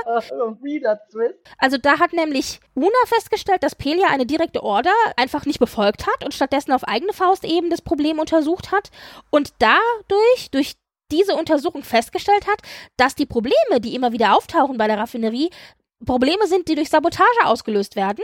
Also auf der einen Seite, ja, sie hat eine direkte Order nicht befolgt, ist eigentlich schlecht. Auf der anderen Seite, hätte sie es nicht gemacht, hätten sie nie rausbekommen, dass es Sabotage ist. Also das ja. ist so ein zweischneidiges Schwert, weißt du, weil eigentlich gibt das Ergebnis hier recht. Aber in der Kommandostruktur geht's halt eigentlich nicht. Eigentlich musst du dich ja. an Befehle halten. Das führt natürlich dann auch zu einem äh, zu einer Diskussion zwischen den ja. beiden. Aber auch tatsächlich am Ende dann führt es dazu, die machen sich halt auf die Suche, dass sie tatsächlich den Saboteur in der Raffinerie finden, nämlich Lieutenant Sol Ramon, der völlig verwirrt erscheint und äh, ich sag jetzt mal noch, nee, nicht richtig wahnsinnig, aber doch zumindest er ist nicht durcheinander und äh, ähnliche Symptome an den ähnliche Symptome ein bisschen an den Tag legt wie eine verwirrte Uhura eben auch. Also da hören wir schon so nackt die Gallikör dir trapsen. Genau und Uhura ist aber noch sehr ansprechbar, was er nicht ist. Genau, das erfahren wir dann ähm, auf der Krankenstation, wobei es tatsächlich noch eine Szene dazwischen gibt, nämlich die Schachspielszene in der Kantine mm. zwischen Chapel und Spock. Um so den, den Status der Beziehung zu ja, zeigen. Schrödingers Beziehung. Ach, ehrlich, ey. Ich hatte gedacht, jetzt, jetzt haben wir mal Pause von dem, von dem Pärchen, weil ich bin ja kein so großer Fan von den beiden. Aber ja, es wird halt jetzt gerade mal geguckt, wie ist der der Beziehungsstatus. Ich hätte gedacht, der Beziehungsstatus ist, wir sind zusammen, aber der Beziehungsstatus ist offensichtlich, wir sind uns nicht ganz sicher und wir gucken mal, wie es weitergeht. Ja, wir stochern im Nebel. Ja, ja, aber ehrlich, ey, wortwörtlich. Und was ich aber ganz nett finde, also Spock ist wirklich der, der sagt, der so ein bisschen nach den Vorschriften geht und sagt, ja, also normalerweise müssten wir Starfleet jetzt ja melden, dass wir zusammen sind. Und dann sagt ja Chapel, ja, aber wir wissen ja eigentlich noch gar nicht, ob wir wirklich so feste zusammen sind und so, so viel investieren in diese Beziehung, dass es sich lohnt, Starfleet Bescheid ja. zu geben. Und deswegen äh, haben sie beschlossen, sie sagen Starfleet erstmal nix und gucken mal, wie es weitergeht. Und während sie das diskutieren, spielen sie halt natürlich ihr 3D-Schach. Und was ich da so süß finde, ist, dass wir mitbekommen in dem kurzen Gespräch zwischen Uhura und, und, und, Kirk. und äh, Kirk, dass Kirk wohl Spock und Chapel beobachtet hat bei diesem Spiel und irgendwie noch sagt, also ihr Offizier da steht kurz davor, das Spiel zu verlieren sozusagen. Und ich dachte so, uh, okay, er hat also Spock und Chapel beobachtet. Vor allem wurde halt auch schon etabliert, dass Kirk sehr gut Schach spielen ja, kann. Absolut, genau. Und das hatten wir ja auch schon in Tomorrow and Tomorrow and Tomorrow, wo er ja eben durch Schachspiel auch Geld verdient hat. Und dann ja auch gesagt hat, ach, dieses normale Schachspiel, das ist ja nix 3D-Schachspiel, das muss man können. Ja. ja. naja, und die Szene war auch noch wichtig. Und jetzt sind wir in der Krankenstation, denn Uhura hatte eine weitere Halluzination. Und zwar hatte sie ähm, die Halluzination, dass ein roter Alarm äh, ausgelöst wurde. Oh, ja. Sie auf die Brücke die eilt. Brücke. Und auf der Brücke werden, also sie werden angegriffen von einem unbekannten Feind und das führt dazu, dass die Scheibe, die Frontscheibe, die vorne im Schiff drin ist, die wahlweise Scheibe oder Screen ist, dass die birst genau und die Crew in den Weltraum rausgesaugt wird und natürlich sofort tot ist. Und das ist natürlich auch so ein Albtraum-Szenario. Also, ja. Naja, und nach dieser Halluzination also sie findet sich dann auf der Brücke eben wieder, da ist sie wohl hingelaufen während dieser Halluzination. Und nach dieser Halluzination hat sie auch ein kurzes Gespräch mit Pike, der ja auch sagt, Mensch, also ich meine Offiziere oder meine meine Mitarbeiter, die müssen halt körperlich und geistig fit sein, und du solltest eigentlich in Regeneration Richtig, sein. du solltest eigentlich im, im, im Krankgeschrieben sein, genau. Und dann kommt aber Cork hinzu mit eben der Infos von der Farragut, denn da hat er herausgefunden, dass Lieutenant Ramon, der ja mit, der ja mittlerweile auch gefunden worden ist auf der Raffinerie, dass der die gleichen Symptome gezeigt hat, wie Uhura sie jetzt zeigt vor ein paar Tagen. Und äh, dadurch haben wir bestätigt, okay, also Uhura ist definitiv nicht allein damit. Und sie bildet sich's nicht ein.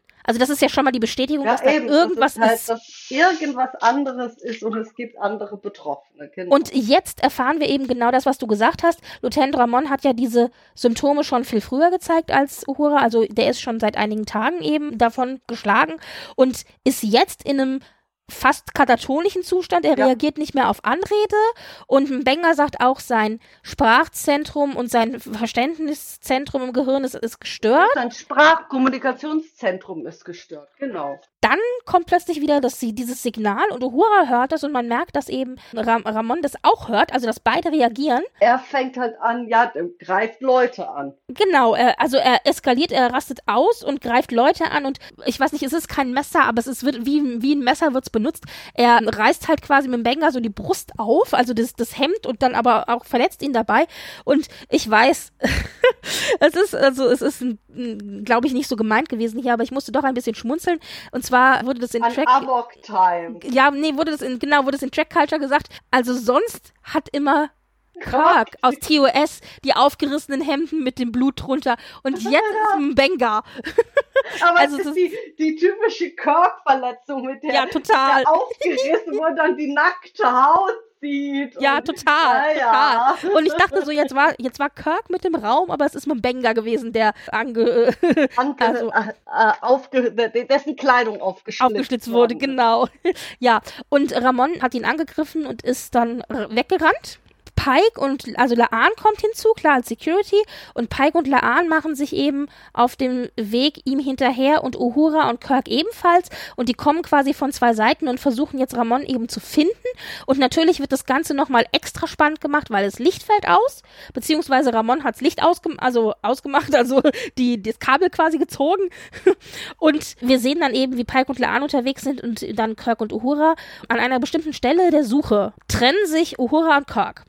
Und dann habe ich nur gesagt, wirklich, Leute, jeder Mensch, der einmal in seinem Leben einen Horrorfilm gesehen hat, weiß, dass man sich in so einer Situation nicht, Nicht trennt. Rennt, genau. Ja, also dann ist das bedeutet eigentlich immer, der einer von beiden stirbt. In dem Fall war es Gott sei Dank nicht so, aber es war so typisch wieder Horrorfilm-Trope, was ja hier in der Folge öfter mal vorkam. Mhm. Ja, und das führt dann eben aber dazu, ich glaube, dafür war es dann auch gedacht, weil ja dann eben Kirk weiter alleine unterwegs ist auf diesem Gang, dass er und Laan sich kurz begegnen, weil Laan dann ja auch sagt, James, sie spricht ihn gleich mit Vornamen auch an und wir wissen ja warum, aber Kirk ist kurz ein bisschen überrascht, aber ich meine, gut, er hat ja mit ihr schon mal gesprochen, also so ist es nicht, sie kennen sich ja doch ein bisschen. Und ihr schon ein schon schon, schon äh, quasi eine Drinkverabredung Ein Date, in den, genau. Raum, in den Raum gestellt. Mr. Charming Kirk, ja, ja, ja. Mhm. Ja, ja. Uhura findet mittlerweile Ramon in einer dieser Port Nacelle Rooms, also bei den Gondeln, und sagt dann kurz Bescheid. Und dann heißt es, sie soll warten, aber nein, macht sie nicht.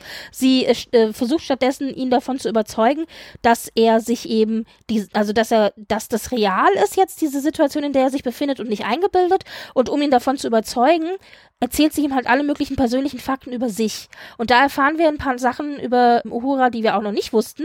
Also wir wissen, sie heißt Nuyota. Wir wissen, sie ist Kommunikationsoffizierin und wir wissen, sie aus ist Kenia. Genau, sie ist in Kenia aufgewachsen. Aber dann sagt sie auch noch, dass sie mal eine Katze hatte namens Kamili Ja. und dass ihre erste Erinnerung die an ihren Vater ist, wie er am Klavier eben Klavier spielt. Und dann dachte ich, ach, schön. Eigentlich Ja. schön, so schöne kleine Details, die wir erfahren. Leider kann sie aber Ramon nicht davon überzeugen, der in der Zwischenzeit eben irgendwas macht. Wir wissen nicht, was genau. Wir erfahren dann später, wenn das jetzt der Computer ansagt, er hat die Deuteriumbehälter, also die, in denen das Deuterium, Deuterium gesammelt worden ist, die drängt er raus in den Weltraum, damit sie zurück in den Nebel können. ja. Und dadurch kommt es eben zu einer Explosion. Und bei der Explosion wird Ramon eben in den Weltraum rausgerissen und stirbt. Uhura hat aber Glück gehabt, denn die entkommt der kommt Explosion, rein. weil Kirk natürlich als äh, wieder entscheidender Retter sie von hinten umklammert und einen Notfalltransport veranlasst und der, sie dann eben noch rechtzeitig rausgebeamt werden. Und dann sage ich dazu nur, es gibt so die eine oder andere Situation in Star Trek, wo ich mir gewünscht hätte, dass jemand mal dran gedacht hätte, dass es diesen Notfalltransport gibt. Ich bin froh, dass Kirk jetzt dran gedacht hat. Ja. Weil wir haben die eine oder andere Situation schon erlebt, wo Leute dann gestorben sind, die nicht hätten sterben müssen. Ja, oder es wird halt nicht erklärt, wird irgendwie nicht erklärt, dass Notfalltransport nicht möglich ist oder sowas. Genau. Und diesmal war es dann, yay. Und er hat sie also gerettet und dann befinden sie sich wieder auf der Krankenstation und Uhura erklärt halt Pike jetzt natürlich auch nochmal, so ist es, so war es, bla bla. Und jetzt nimmt Pike sie ernst und ich finde es so süß, wie er das macht, weil der sitzt mit ihr da auf dieser auf dieser Pritsche, also auf dieser auf dieser Tra Liege halt, sitzt er so neben ihr, so ein bisschen baumelt so mit den Beinen, das Ja, hat einen ja. relativ entspannten Eindruck und hört ihr aber wirklich zu und versichert ihr eben, dass sie auf jeden Fall äh, gemeinsam eine Lösung finden werden und äh, erzählt dann eben weiter, dass er, weil Ramon jetzt tot ist, hat er eben Zugang unter anderem zu den persönlichen Logbucheintragen von ihm bekommen. Die sollten sie doch durchgehen und schauen, ob es da irgendwelche Clues gibt. Die gibt er quasi an Uhura und Kirk und die durchforsten die dann eben nach Infos. Aber bevor das passiert, haben wir eine neue, eine erneute Begegnung zwischen Kirk und Laan. Und ich meine, Oh ja. ja. haben wir auf diese Begegnung nicht alle irgendwie gewartet? Ja, genau. Also diese, diese, diese Begegnung, diese erste zwischen den beiden jetzt hier auf dem Gang, die Ja, war ja keine richtige kurz, Begegnung. Aber dann kommt sie wirklich fast so, so gewollt um die Ecke und sagt, na, hallo? Und irgendwie wird dieses Gespräch, kaum dass man sich versieht, enorm tief. Denn es geht genau darum, also es ist wieder, es geht wieder um Kirk und das Sein Verhältnis zu seinem Vater, genau. und dieses Dasein für Leute, für Fremde und nicht für die eigene Familie gefühlt. Was ja natürlich damit zusammenhängt, dass er in der Sternflotte halt ist und ja. Und offensichtlich kann das aber Laan auch gut nachvollziehen. Man weiß ja von ihren Eltern nichts. Ich weiß nicht, ob ihre Eltern Nee, Sternflotten ihre offiziell waren. Eltern, nee, die waren sie nicht, aber ihre Eltern und Familie wurden ja von den Gorn getötet. Ja, das weiß ich, aber was waren die denn davor? Ich glaube, die waren einfach so privat in einem Raumschiff oder irgendwo KolonistInnen oder so. Aber Also sie hat es auf jeden Fall erstaunlich gut verstanden, dass Kirk sich immer vernachlässigt fühlte von seinem Vater und dass er eben gesagt hat, warum ist er für Fremde da und nicht für mich? Und ich finde, sie hat jetzt aber, ich finde das so schön, wie sie sagt, als einer dieser Fremden, denen geholfen wurde, Ja, kann ich dir sagen, es lohnt sich. ja. Ist das Und dann dachte ich so, Sache? wow. Ja, Also ich meine, das ist doch ein toller Ja. Punkt, also diesen Punkt, den sie da macht, das würde mich als Kirk auch unheimlich versöhnen Ja, mit dieser, Sache mit dem Ja, mit- Vater und genau, den, den genau. Erinnerungen früher, dass er halt auch weiß, ja gut, da sind halt Leute, die tatsächlich von diese Sorte Menschen, die, ja, die Hilfe brauchen, die darauf angewiesen sind, genau, ja. genau. Und natürlich, mir tut Laan auch ein bisschen natürlich leid, weil ja, sie kämpft natürlich auch noch so ein bisschen, sie kennt halt diesen anderen Kirk, aber es hat mich gewundert, dass die sich dann nicht verabschiedet haben, so nach dem Motto, und wollen wir uns nicht morgen auf einen Drink Ja in der Bar treffen oder sagt so, das ja sondern ja, aber erst nachdem sie halt schon geht. Und ich habe gedacht, wie sie geht jetzt einfach. Also sie, sie macht dann auch einen klaren Cut irgendwie. Vielleicht auch, weil es emotional zu anstrengend ist oder so. oder Ja, weil überwältigt. sie halt auch vielleicht Angst hat, dass ihr was ausrutscht und ihr wurde ja eindeutig gesagt von der, von dieser Zeit, äh, Zeitagentin, ja. Lady, äh, bitte rede nicht darüber. Und ich denke, Mhm. das war so eine Mischung aus, oh, ich muss aufpassen und äh, das ist brenzlig und ich kann mir jetzt gerade keine romantischen Gefühle leisten. Ja, es ist überwältigend vielleicht auch, genau, ja. Und das finde ich aber auch sehr schön, wie dieses Gespräch bei denen eben nicht so dieses pseudo-bissig-flirtige war, wie es sein könnte, sondern tatsächlich, da begegnen sich zwei Menschen, die sich mal ganz kurz einfach so ihre Herzen so offen miteinander reden. Und das, das sehr gut gemacht. Ja, absolut. Also das hat mir auch sehr, sehr gut gefallen. Und dann natürlich klar, äh, Kirk, der ihr dann noch hinterher ruft, ach und übrigens schuldest mir noch einen Drink. Also ein bisschen flirty am Ende muss noch sein. Ja, aber das passt auch zu sehr, Kirk. aber sehr, sag mal so, Im, ist es positiv. Also es ist nicht, genau. Es ist, es ist auf jeden Fall sehr was Nettes halt. Also das hat mir auch sehr gut gefallen. Danach haben wir wieder eine Szene zwischen Una und Pelia, die immer noch miteinander rumdiskutieren, sage ich jetzt mal. Und da wirft ja eben Pelia ihr vor, dass Una es nicht ertragen kann, dass sie nicht die Schlauste im Raum ist. Und irgendwie Una, nein, es ist fürchterlich, du hältst dich an keine Disziplin, du hast lauter Krümmel auf deiner Uniform und hörst nicht und du bist quasi ein Space Hippie. Und ich dachte so, Space Hippie ist eigentlich genau die Definition dieses Charakters. Ja. Also das ist wirklich auf den Punkt getroffen. Da Ja, hat sie ja. recht, absolut. Und, und sie halt dann reagiert, man hat mich schon ganz viel genannt, aber das noch nie. Noch nicht. genau. Also, Das war, das war sehr schön. Naja, wir sind also zurück bei Uhura, die jetzt mit Kirk zusammen die Personal Logs durch, durchforstet. Dann kommt noch diese ganze Geschichte mit, oh, es gibt richtige Kekse. Willst du einen Keks? Ich will keine Cookie. Kekse. Ab, ich hol dir einen Keks. Ich hol Ja, dir ist jetzt einen Cookie. Das, das, Dumme- das Dumme war nach diesem Dialog, dachte ich so, ach, ich hätte jetzt so auch Bock auf einen Keks. Hol mir bitte auch rein. Ah. Ja, naja. Und dann kommt es aber zu einem wirklich Kirk. äh, sehr, Versorgt Leute mit Essen.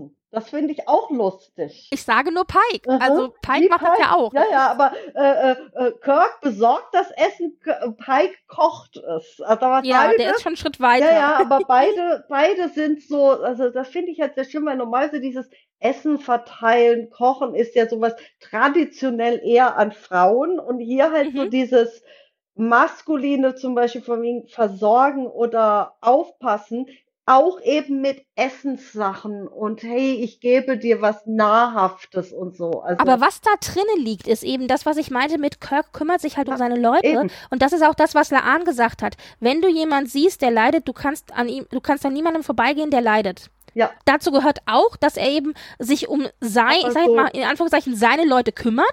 Und ich finde, das sind halt echt erste Anzeichen für einen, also wenn ich jetzt von als Vorgesetzter Kirk beurteilen müsste, würde ich sagen, das sind die, das ist das perfekte Potenzial für einen Pot guten Kapitän Captain. irgendwann ja, mal. einen guten Genau. Captain. Ja, und vor allem, genau. das ist halt nicht so dieses traditionell maskulin. Du hättest den alten Kirk nicht gehabt, dass ihr Leuten Hotdogs und Kekse nie, anbietet. nie und nimmer. Und Picard auch nicht. Cisco ja. Cisco ja sowieso als Koch, der bietet ja Leuten Der hat ja auch gemacht. Auch Ne? in Hat ja auch gekocht. Janeway vielleicht kommt drauf an. Ich glaube, Janeway macht lieber einen Kaffee. Ge- Janeway, aber gut, BK bietet ja auch Kaffee oder Earl Grey an.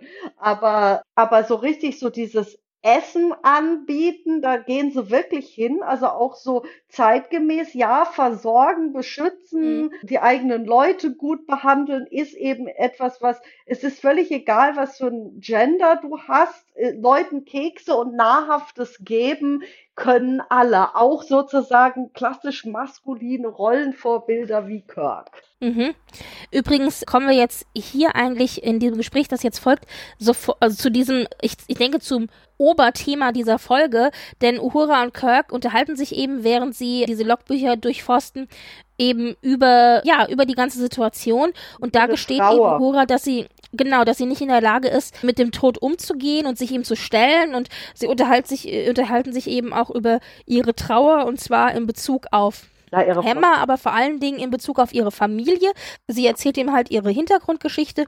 Und ich meine, wir wussten ja, dass ihre Background-Story, ihre enorm tragische Background-Story, wo ihre ganze Familie und ihr Bruder eben abgestürzt sind in diesem Shuttle-Unglück und gestorben sind, dass die irgendwann nochmal kommen muss. Ja, Also das war quasi, das erfahren wir gleich in der ersten Folge 101 Ja. und oder 102, ja weiß klar, gar nicht, es- äh, einer der aber- ersten Folgen, ja. ja, also wir erfahren es gleich am Anfang und es war klar, es kommt irgendwann mal wieder.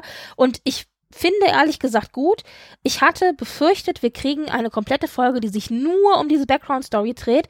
Und ich finde gut, dass das hier zwar ein wichtiger Punkt ist, aber nicht so Die Handlung über, dominiert. genau, übermäßig dominiert. Also deswegen, das finde ich aber interessant und sie sagt aber eben, wie kann ich ein Starfleet Offi- Officer sein, wenn ich nicht in der Lage bin, den Tod zu handhaben und mich dem Tod zu stellen? Und dann guckt Kirk sie an und sagt ganz simpel, ja, vielleicht kannst du es nicht. Und ich dachte so, wow, auf diese Antwort wäre ich nicht gekommen. Weil ich hätte gedacht, jetzt kommt sowas wie, ja, du wirst es bestimmt schon lernen oder irgendwelche Phrasen oder so. Und dann sagt er, ich könnte jetzt hier das Blau vom Himmel runter erzählen, aber es gibt Leute, die sind halt einfach nicht Weil gemacht. ist das Und vielleicht halt du auch, auch. Sehr Kirk ist dieses, äh, er akzeptiert kein No-Win-Szenario, ist ja ein bekanntes Zitat von ihm.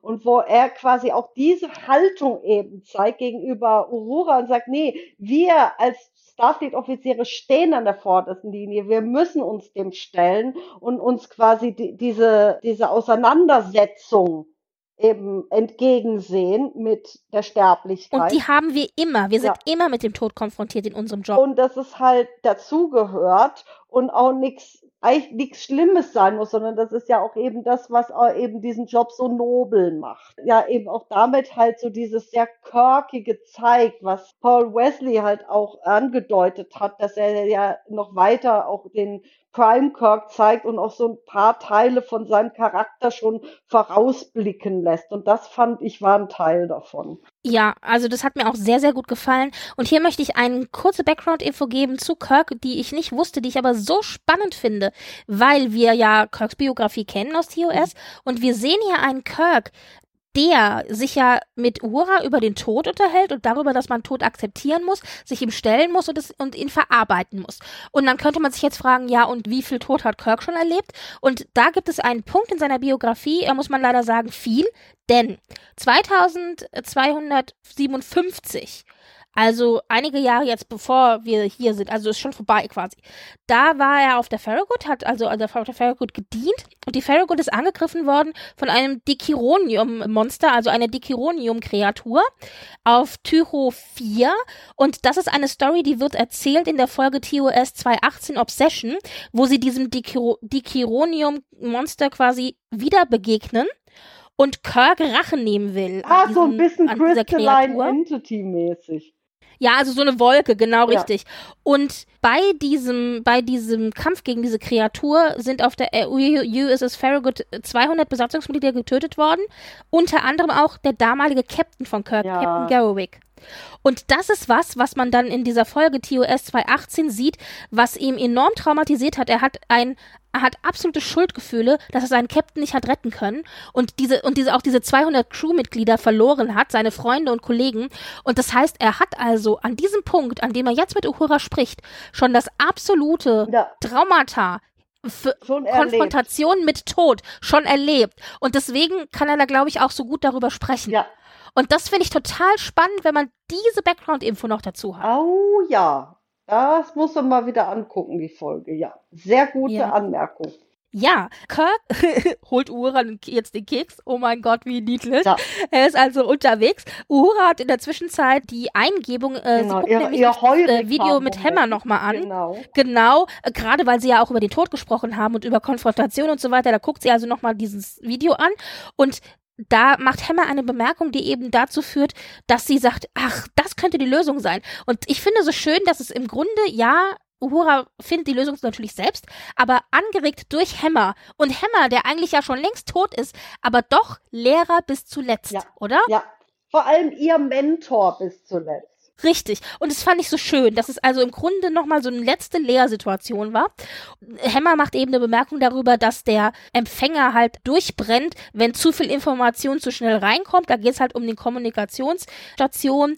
Und daraufhin denkt sie sich, ja, Moment mal, könnte es sein, dass ich vergleichbar eben äh, auch so ein Empfänger bin, weil ich und Ramon an der gleichen Stelle im Gehirn sozusagen. Das Sprachzentrum, ähm, das Kommunikationszentrum. Genau, im Sprachzentrum Merkmale aufweisen und sein Sprachzentrum funktioniert aber schon nicht mehr und meint es aber noch in, in also äh, intakt. Und vielleicht hängt es damit zusammen, dass seins quasi nicht mehr intakt ist, weil eben die Info, die reingekommen ist, das Signal zu stark ja. war, ja. Und mit dieser Theorie geht sie zu Kirk und Kirk geht damit, beziehungsweise er und, und Uhura gehen dann zu, zu Sam Kirk, also in die Xenoanthropologie, ja. was ja auch wirklich sinnvoll ist, weil ich meine, wenn einer mit ja. Kommunikation mit Alien-Spezies, Kommunikation und so weiter zu tun hat, dann ist es ja die Xenoanthropologie. Ja, ja. Und es ist aber doch so lustig, weil, weil James, also J Jimmy, also Jim, Jim Kirk sagt ja dann zu, zu Uhura, so, du willst zu Sam, oder? Aber so mit so ergebener Stimme, so nach dem Motto, ich werde wohl nicht drum rumkommen. Ja, bitte. Mhm, genau. Ja, und dann haben sie eben genau diese Diskussion mit Sam und kommen dann gemeinsam auf die Lösung, nämlich, dass eine Alienspezies ihr ein Signal sendet, spezifisch ihr, also sie ist quasi die Signalantenne und sie empfängt dieses, diese Signale, diese Nachrichten und sie kann sie aber quasi nicht richtig deuten und deswegen versucht ihr Gehirn, ähnlich wie ein Universalübersetzer, gleiche Konzepte oder ähnliche Konzepte mit der gleichen Bedeutung ihr zu geben, damit sie versteht, was gewollt wird. Und äh, deswegen hat sie diese Erinnerungen und diese Bilder von bekannten Leuten und Situationen, die quasi im Grunde also Einer ihr erklären sollen, genau, ihr erklären sollen, wie Vokabeln, die sie genau, lernen, genau, worum es geht. Und sie vermuten, dass diese Alienspezies eben, da hilft dann Sam eben mit seiner Theorie, dass diese Alienspezies im Deutorium sind oder das Deuterium selbst vielleicht auch sind. Und das bedeutet, dass die Raffinerie und das Einsammeln und Schürfen eben dieses Deuteriums im Nebel, dass es im Grunde nichts anderes ist, genau, im Grunde nichts anderes ist als Quälen einer Lebensform und Töten. Na. Und als sie so weit sind und quasi herausgefunden haben, was es jetzt ist, sie interpretiert dann eben auch die Bilder. Also sie sagt, gut, ich äh, hatte das Gefühl, ich bin, die Wände kommen auf mich zu, ich bin gefangen. Ich hatte das Gefühl, ich habe einen Zombie-Hammer gesehen, das heißt, eine Person, die ich liebe, ist quasi, ja. wird gequält, also qu quälen. Ich habe, ja, den was war das noch, was hat sie gesehen? Den Shuttle-Absturz, also eben Personen, die ich liebe, äh, sterben. Ja. Also und das, äh, das wird also so interpretiert und ich werde von mir selber angegriffen, das heißt, ich bin also, verantwortlich. Also, ich bin verantwortlich, genau. Also das sind eigentlich ganz simple Konzepte, die da, wenn man sich so hm. überlegt, dann die da ja, ausgedrückt werden. Ja, und als sie das eben alles rausgefunden haben, kontaktieren sie Pike auf der Brücke und sie rennen außerdem auch gleichzeitig auf die Brücke zu. Und ich nur so, what the fuck? Sie haben ihn doch schon per, per, also Funk äh, kontaktiert. Warum rennen sie jetzt noch auf die Brücke? Ja. Aber gut, lasse rennen. Sie müssen ihn ja noch überzeugen, weil der Pike sagt, es ist doch nicht so einfach, Kinders.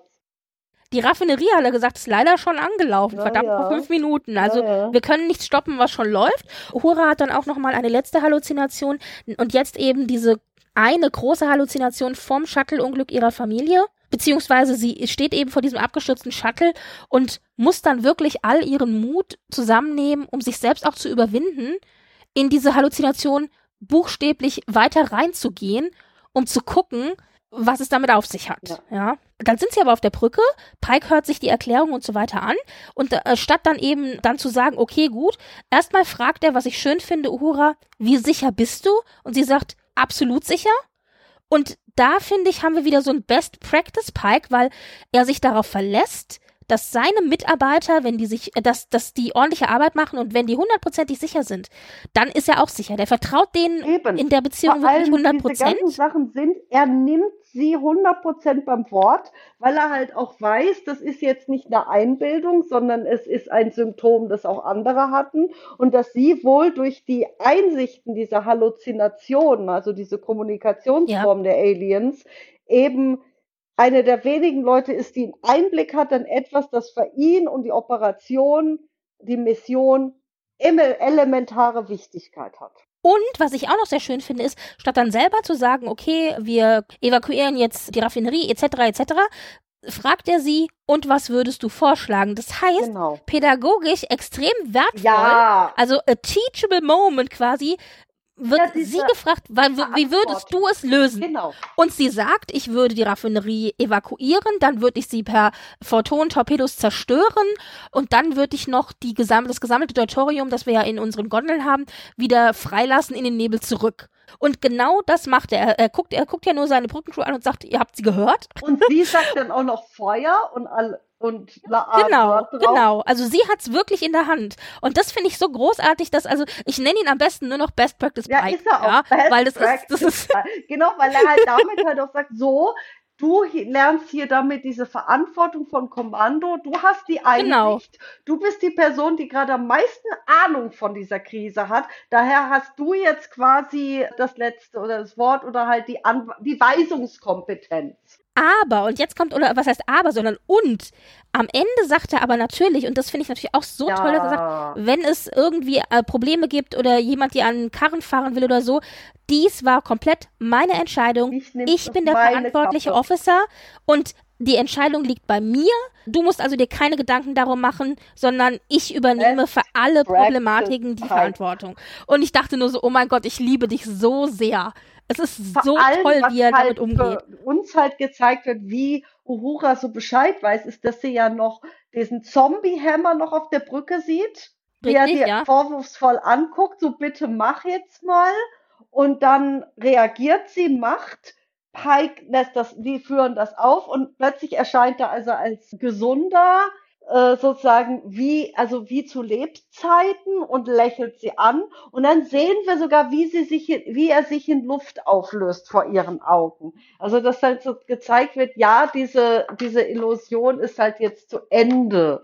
Und diese Kommunikation ist zu Ende. Und mich hat diese ganze Folge an zwei TNG-Folgen erinnert. Ja. Und zwar erste ist Night Terrors, glaube ich, aus der vierten Staffel, wo, wo, wo sie, wo sie in diesem Tychons Rift gefangen sind, wo sie diese USS Britain den Notruf hören. Diese Britain ist ja auch weit draußen und dann merken, Mhm. dass da irgendwas schief lief und die ganze Crew anfängt an REM-Schlaf zu verlieren und daher sehr reizbar wird. Stimmt. Und, die, Mhm. ah, und auf der Britain noch der einzige Überlebende ein sich weggesperrter Betasoide war, der ein wissenschaftlicher Berater war für die auf dem Mhm. Schiff, in Zivilkleidung übrigens. Und Troy halt mit ihm Kontakt aufnimmt, er aber halt auch wie Ramon nicht besonders ansprechbar ist und nur ein paar Fetzen von sich gibt und sie zusammen mit Data ja rausfinden, dass auf der anderen Seite des Titans Rift, der halt diese Trichter, in dem sie sich also befinden und nicht mehr raus können, nur durch eine sehr, sehr starke Explosion gelöst werden kann. Und diese anderen auf der anderen Seite eben völlig anders kommunizieren, auch so andere Wesen sind. Wir sehen es ja am Ende der Folge, so ein glühendes Raumschiff, an denen vorbeifährt, der Enterprise vorbeitaumelt. Mhm. Und Troy halt so dieses, ja, Eyes in the Dark, uh, One Moon. Und sie sind ja bei einem binären Sternensystem. Und dann rausfinden, ja, Hydrogen Atom, also so äh, Hydrogen Wasserstoff eben abgeben müssen, weil die anderen anderen Stoff haben, wo es dann halt äh, diese Explosion zugefügt werden kann. Und auch mit den Bussack-Kollektoren lassen sie also diese Hydrogen raus, um dann diese Situation zu lösen. Und auch Imaginary Friend aus der fünften Staffel mit dieser Isabella, dieser eingebildeten Freundin von dem Mädchen. Ach, Und richtig. wo sie ja. ja auch in einem Nebel sind und diese Wesen quasi die Enterprise ja so, so triezen und als Gefahr oder wie auch immer sehen. Und diese Isabella quasi, ja, so verkörpert auf die Enterprise kommt als junges Wesen, das sich halt, ja, die Menschen oder die Leute auf der Enterprise erst fast einsch einschätzt. Nein, die soll nicht zerstört werden, sondern wir verstehen sie nicht ganz, weil die andere, äh, anders existieren und anders mit ihren Jungen umgehen als diese Wesen im Nebel. Und da fand ich sehr stark diese, diese, zwar nicht nicht auffallen, wenn du es nicht kennst, aber sehr strukturell stark diese Reime damit eingebaut. Das fand ich ganz, ganz toll. Absolut. Und zusätzlich zu diesen zwei Beispielen kann man, muss man ja sagen, dass so dieses Trope auch von wegen Halluzination und solche Dinge, das kommt ja öfter ja. mal in Star Trek vor, aber die zwei Folgen sind schon erwähnenswert, da hast du recht. Und es ja. ist halt einfach auch strukturell halt so, so, so, so auch die Elemente, die vorkommen, Wesen in einem Nebel und, äh, ja. und irgendwie Anweisungen, also sozusagen auf Vertrauen, dass eine Person, da war es ja in, in Night Terrors die Troy, die quasi auch mhm. die, die da quasi dafür verantwortlich war, diese Situation zu lösen. Und in der Situation hat auch Picard dem Data das Kommando überlassen. Also das war auch strukturell. Das ich, ich muss die nochmal sehen, ich die Folgen. Ich habe das gar nicht nach Detail mehr so im Kopf. Also äh, nach der Folge wusste ich so, oh, ich muss sofort diese beiden Folgen gucken. Ah. Ich beim Arbeiten diese Folgen ja. nebenher geguckt und dann gemerkt, oh, das ist so richtig, ja, die Reime sind sowas von da.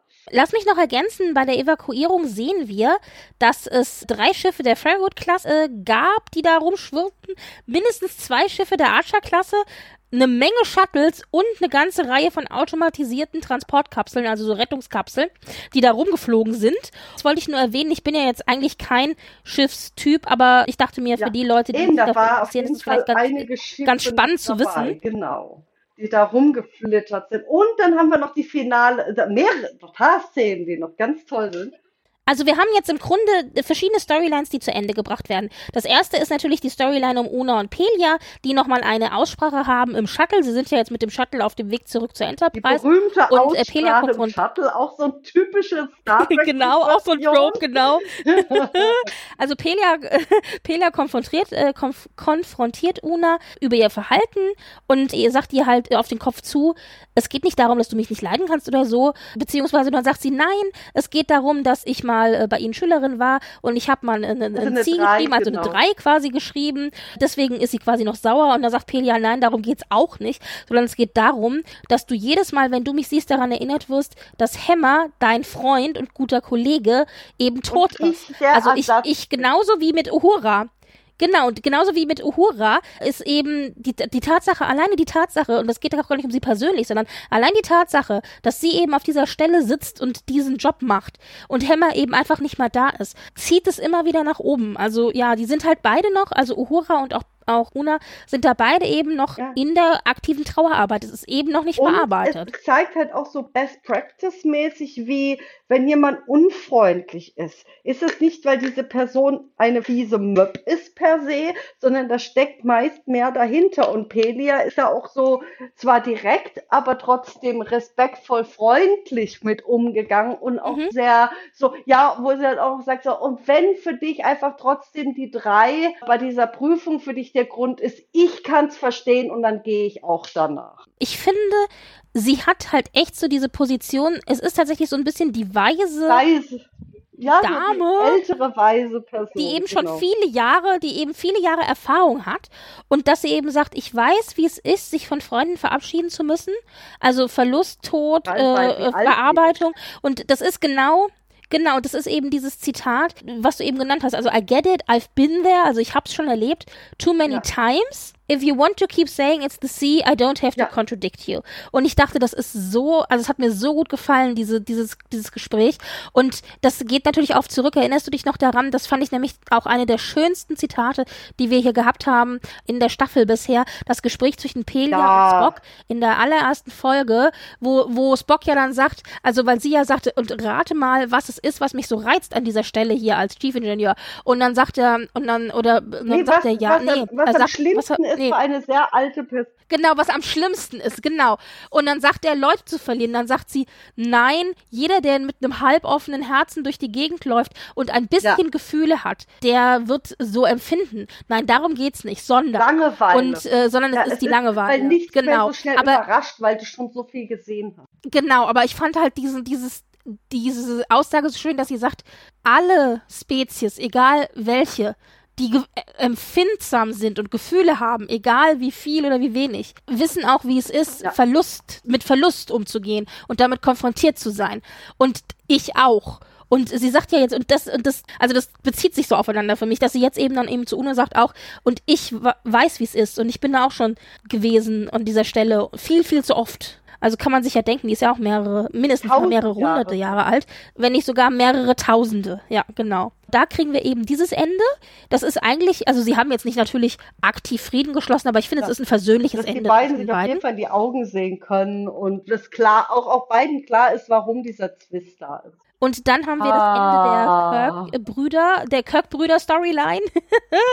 jetzt ist nämlich genau das, was du gesagt hast. Ganz ehrlich, wo sonst, wenn nicht in der Bar, treffen sich die Kirk-Brüder für eine Und vor Aussprache? allem auch wieder eine Parallele zu, T äh, zu TNG. Du siehst die Bar der Enterprise und es spielt Musik. Zwar Musik in einer anderen Art. Richtig, es war Live-Musik. Jetzt nicht Klassik und ein Konzert, sondern es ist halt eine Jazzband, die spielt. Ganz toll, ganz toll. Ich habe versucht herauszufinden, was der Song ist. Ich habe es leider nicht geschafft. Es klang für mich vage bekannt.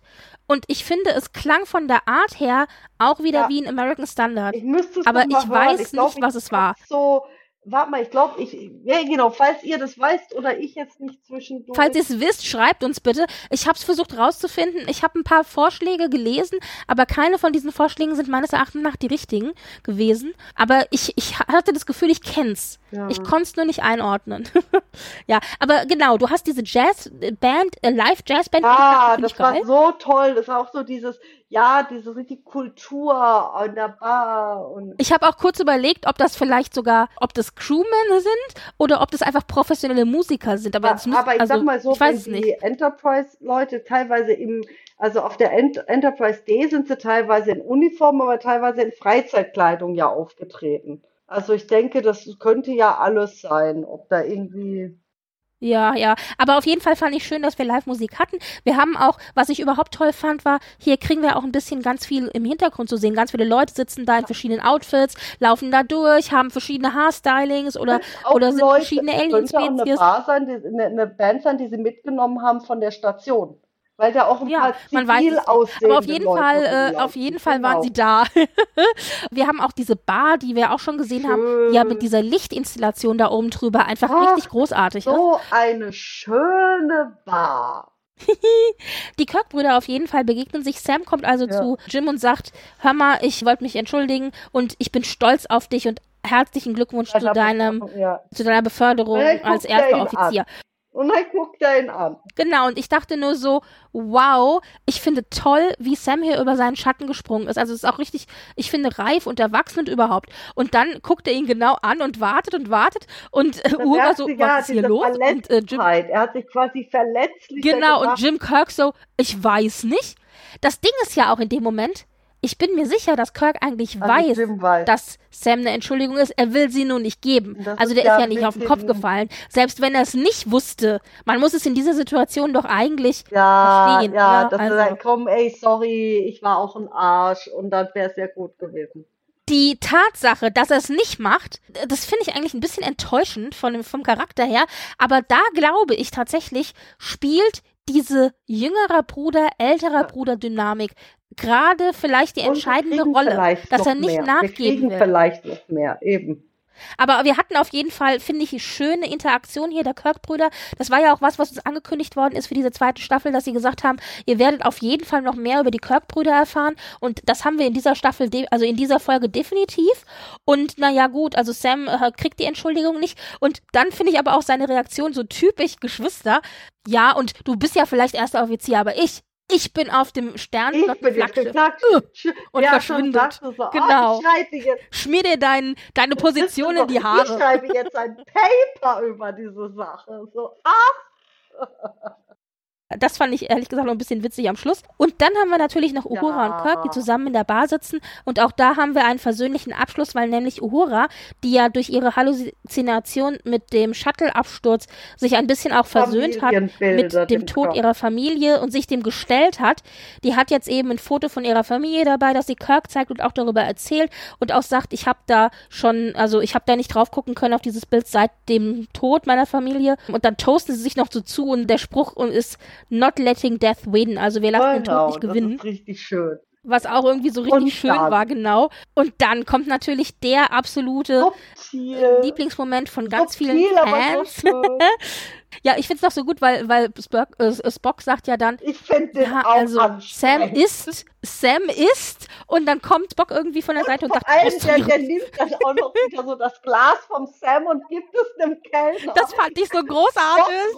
Aber das passt auch so schön, weil wir erinnern uns, genau, wir erinnern uns alle an die Szene mit Sam Kirk, der ja da gekrümmelt hat. Spock er kann, das nicht haben, nicht, wenn da irgendwas rumsteht. Spock war wieder so, oh, ich muss schon wieder hinter Sam Kirk herräumen und wusste, weil er hat ja sein Glas stehen lassen, anstatt zurückzubringen. Und Spock kommt und räumt da hinterher.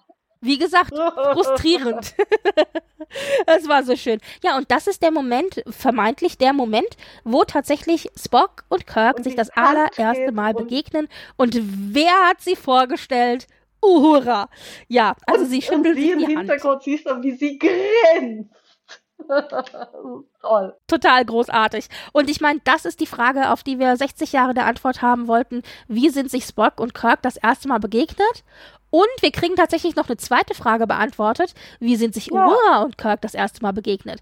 Denn auch die Freundschaft zwischen Uhura und Kirk ist ja eine schöne Freundschaft, die uns zwar nur am Rande, aber zwischendurch immer mal wieder auch in TUS gezeigt wird. Und auch, auch die Dynamik zwischen Spock und Kirk und Eben. Uhura finde ich ist auch eine sehr schöne. Spock setzt Ja. sich also dazu und dann, dann schnacken die einfach und trinken und so. Das ist einfach richtig, richtig schön. Und ja, also es ist einfach eine schöne Szene für alle TOS-Fans, aber es ist natürlich eine grandiose Szene für alle Kirk-Spock-Schipper da draußen. Wenn ihr nicht wisst, was es ist, googelt's. Äh, sag mal, Fandom-Kultur historisch ein, ein sehr, sehr Wichtige. wichtiger Meilenstein. Wichtiger Meilenstein. Ich bin ja, äh, also ich bin ja Ja. Slasher at Heart sozusagen, obwohl ich ja alles, alles lese, also auch Head und Jen und so weiter. Aber ich habe tatsächlich angefangen zu shippen und Fanfictions zu lesen und zu schreiben. Vor allen Dingen zu schreiben und zu shippen durch Kirk und Spock. Das war mein allererstes OTP. OTP? Und ich wusste damals noch nicht mal, was Fanfiction OTP? ist und dass es es überhaupt gibt. Ron True Prairie, Ah. mein Lieblingspaar. Also ich wusste nicht, dass es es überhaupt gibt, was, dass es sowas gibt wie Ah. Fanfiction. Ich wusste das viele, viele Jahre nicht. Und ich habe immer mit meiner, mit meiner Schulkameradin, das war die einzige, die auch Oh. Star Trek mochte, also wir zwei gegen den Rest der Welt sozusagen. Wir haben immer, wenn uns langweilig war im Unterricht, Dialoge geschrieben, Star Trek Dialoge. Und ich war in 90% der Fälle Spock und sie war entweder Kirk oder McCoy, je nachdem, wie wir im Dialog brauchten. Und dann haben wir da quasi mit dem Zettel in der Mitte immer unsere Dialoge geschrieben, wenn uns langweilig waren und haben irgendwie versucht, sowas Nettes zusammen zu, zu schreiben. Und so fing das an. Das war quasi mein Einstieg in so sowas wie Fanfiction. Ja. Ach, wie großartig. Das ist voll gut. ja, also ich habe da sehr, sehr nostalgische Ge- Gefühle mit diesem Ja, Pairing, das hängt ist einfach halt zusammen. auch einfach ein Ja. tolles Pairing. Und Es war halt natürlich ah, ganz, ganz viele Jahre einfach. das darf Ähm, also ich wusste, was Slashes wusste ich auch nicht. Ganz viele Jahre war es einfach nur Ja. wirklich Gen, ja, ganz normale generelle äh, Fanfiction mit diesem Pairing, also nur nicht mal mit Paaren oder so, sondern einfach nur mit diesen Figuren, die miteinander agiert haben. Und dann später, als ich dann auch in die Pubertät gekommen bin und so, da fängt das ja dann an. Da hat man dann äh, auch äh, Pärchen gehabt, die man besonders gerne mochte und so. Und äh, da war dann Kirk Spock irgendwann auch sehr Ja, natürlich. Das ist einfach so das, das legendäre Pairing aller Pairings. Daher ist ja auch der Begriff Slash entstanden. Kirk slash Spock. Es ist die Mutter aller. Genau, also dieses Mutter Querzeichen. aller. Genau, Pairing. genau. Also wenn ich sage, ich, ähm, wenn ich sage, ich bin ein Slasher, dann meine ich nicht, dass ich Liebhaber Der bin von, von Horrorfilmen. Das nicht, sondern ich bin ein Liebhaber von, genau. Stories, die meistens eben auch homosexuell sind. Ja, meistens. Wo ich innerlich tatsächlich immer ein bisschen zusammenzucke als alter Kirk Spock-Fan, ist mittlerweile gibt es ja, es hat einen bestimmten Begriff, ich vergesse, wie das heißt, wenn man also Hm. Schippernamen hat Spock.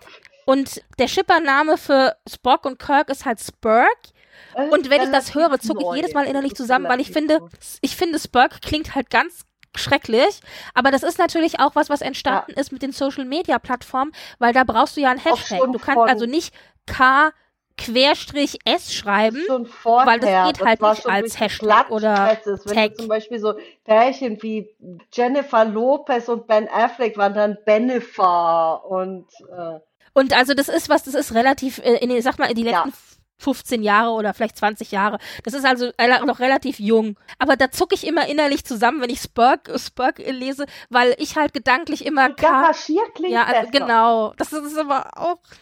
Das klingt besser, aber das, das finde so ich auch. Neumodisch. Ja, aber egal. naja, aber auf jeden Fall war das ein sehr schöner Mom Moment, sowohl für die Schipper als auch für die Nicht-Schipper, ja, aber besonders für die Schipper. So. Genau.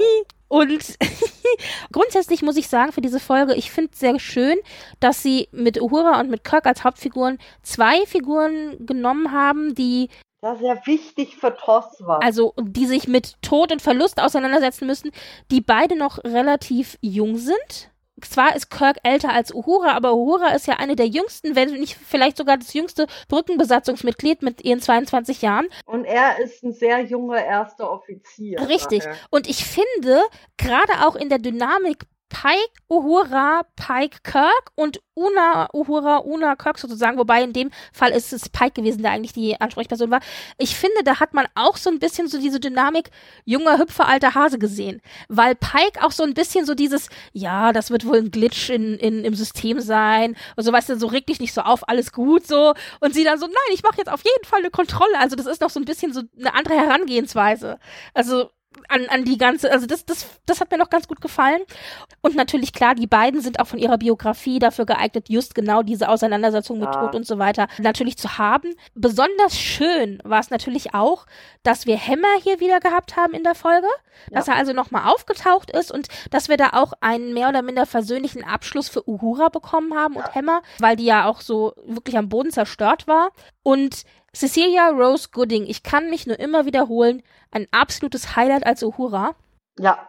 Ganz, ganz toll gespielt. Fantastisch. Also, also ein ganz, ganz großes Kino. Also ich sag mal, ich, ich denke, hat nicht auch Michelle Nichols noch zu Lebzeiten auch sozusagen ihr, oh, sie macht das super, ihr Ja, ich glaube, ja, ja. Approval ja. gegeben und zu Recht. Ganz, ganz groß.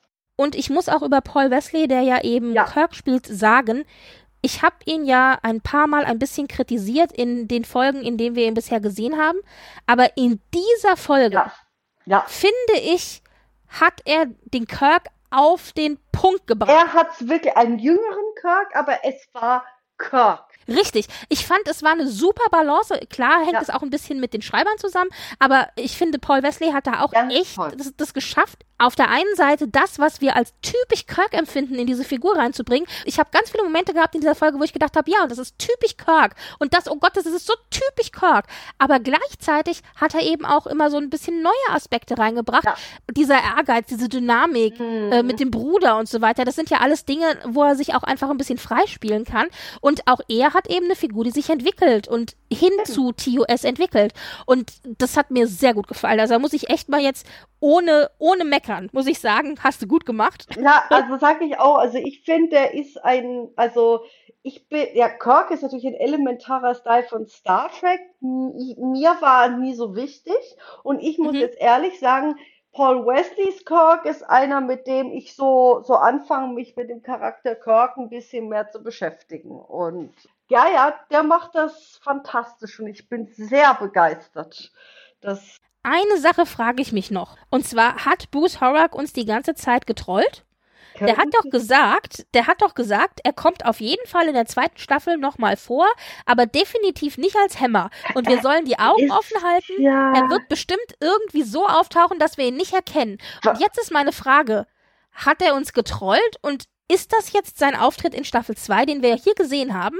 Oder, oder taucht er nochmal als eben Nicht-Hämmer auf? Ja, wir wissen es nicht. Wir werden es am Ende ja. der Staffel, können wir dann darüber reden. Ich würde es ihm zutrauen, dass er uns getrollt hat und in Wirklichkeit, weil er gesagt hat, ihr werdet mich alle nicht erkennen und in Wirklichkeit ist es jetzt hier in seiner, in seinem Make-up sozusagen. Ja, ja. Das würde ich ihm zutrauen.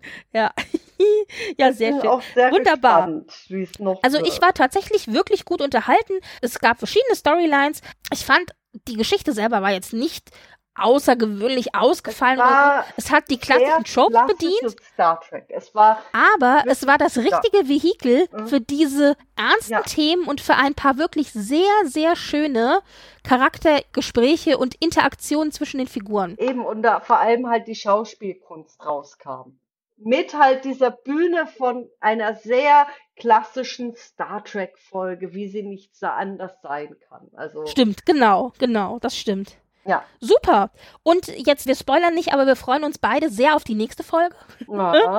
Ja, und ja. ich freue mich dann außerdem auch noch auf eine andere Folge, zu der ich eben gerade gesehen habe. Wir haben ja jetzt gesagt, während wir hier aufgenommen haben, ist das Panel Comic Con gelaufen. Da sind mehrere Trailer äh, jetzt äh, gekommen. Über die reden wir aber nächste Woche erst, weil wir sie ja noch nicht gesehen haben. Aber es ist ein Trailer dabei. Mhm. Es ist ein Trailer dabei, wo ich sage, oh mein Gott, ich freue mich drauf. Also wir, es wird bestimmt noch richtig toll mit dem Rest der Staffel, wobei wir sind jetzt schon über die Hälfte. Ja. Krass, oder? Wie schnell ja, das geht. Ja, wie schnell die Wochen vergehen. Und jetzt dann, ja. Ihr Lieben, wenn ihr Kommentare habt oder wisst, wie der Song lautet, den die Jazzband gespielt hat, Ich werde Oder jetzt Anmerkungen nachher habt. reingehen und gucken. Also ja, oder vielleicht weiß Eldis auch gleich, werden wir gleich dann, äh, werde ich dann gleich erfahren.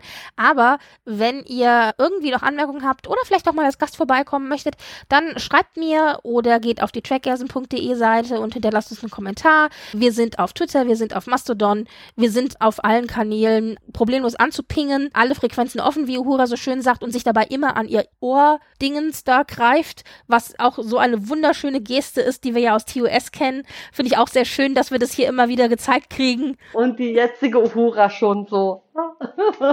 Genau, genau. Es ist also einfach nur wunderbar. Also im Sinne von Uhura alle Kommunikationskanäle offen und ansonsten dann bis nächste Woche. Ja. Tschüss. Ciao.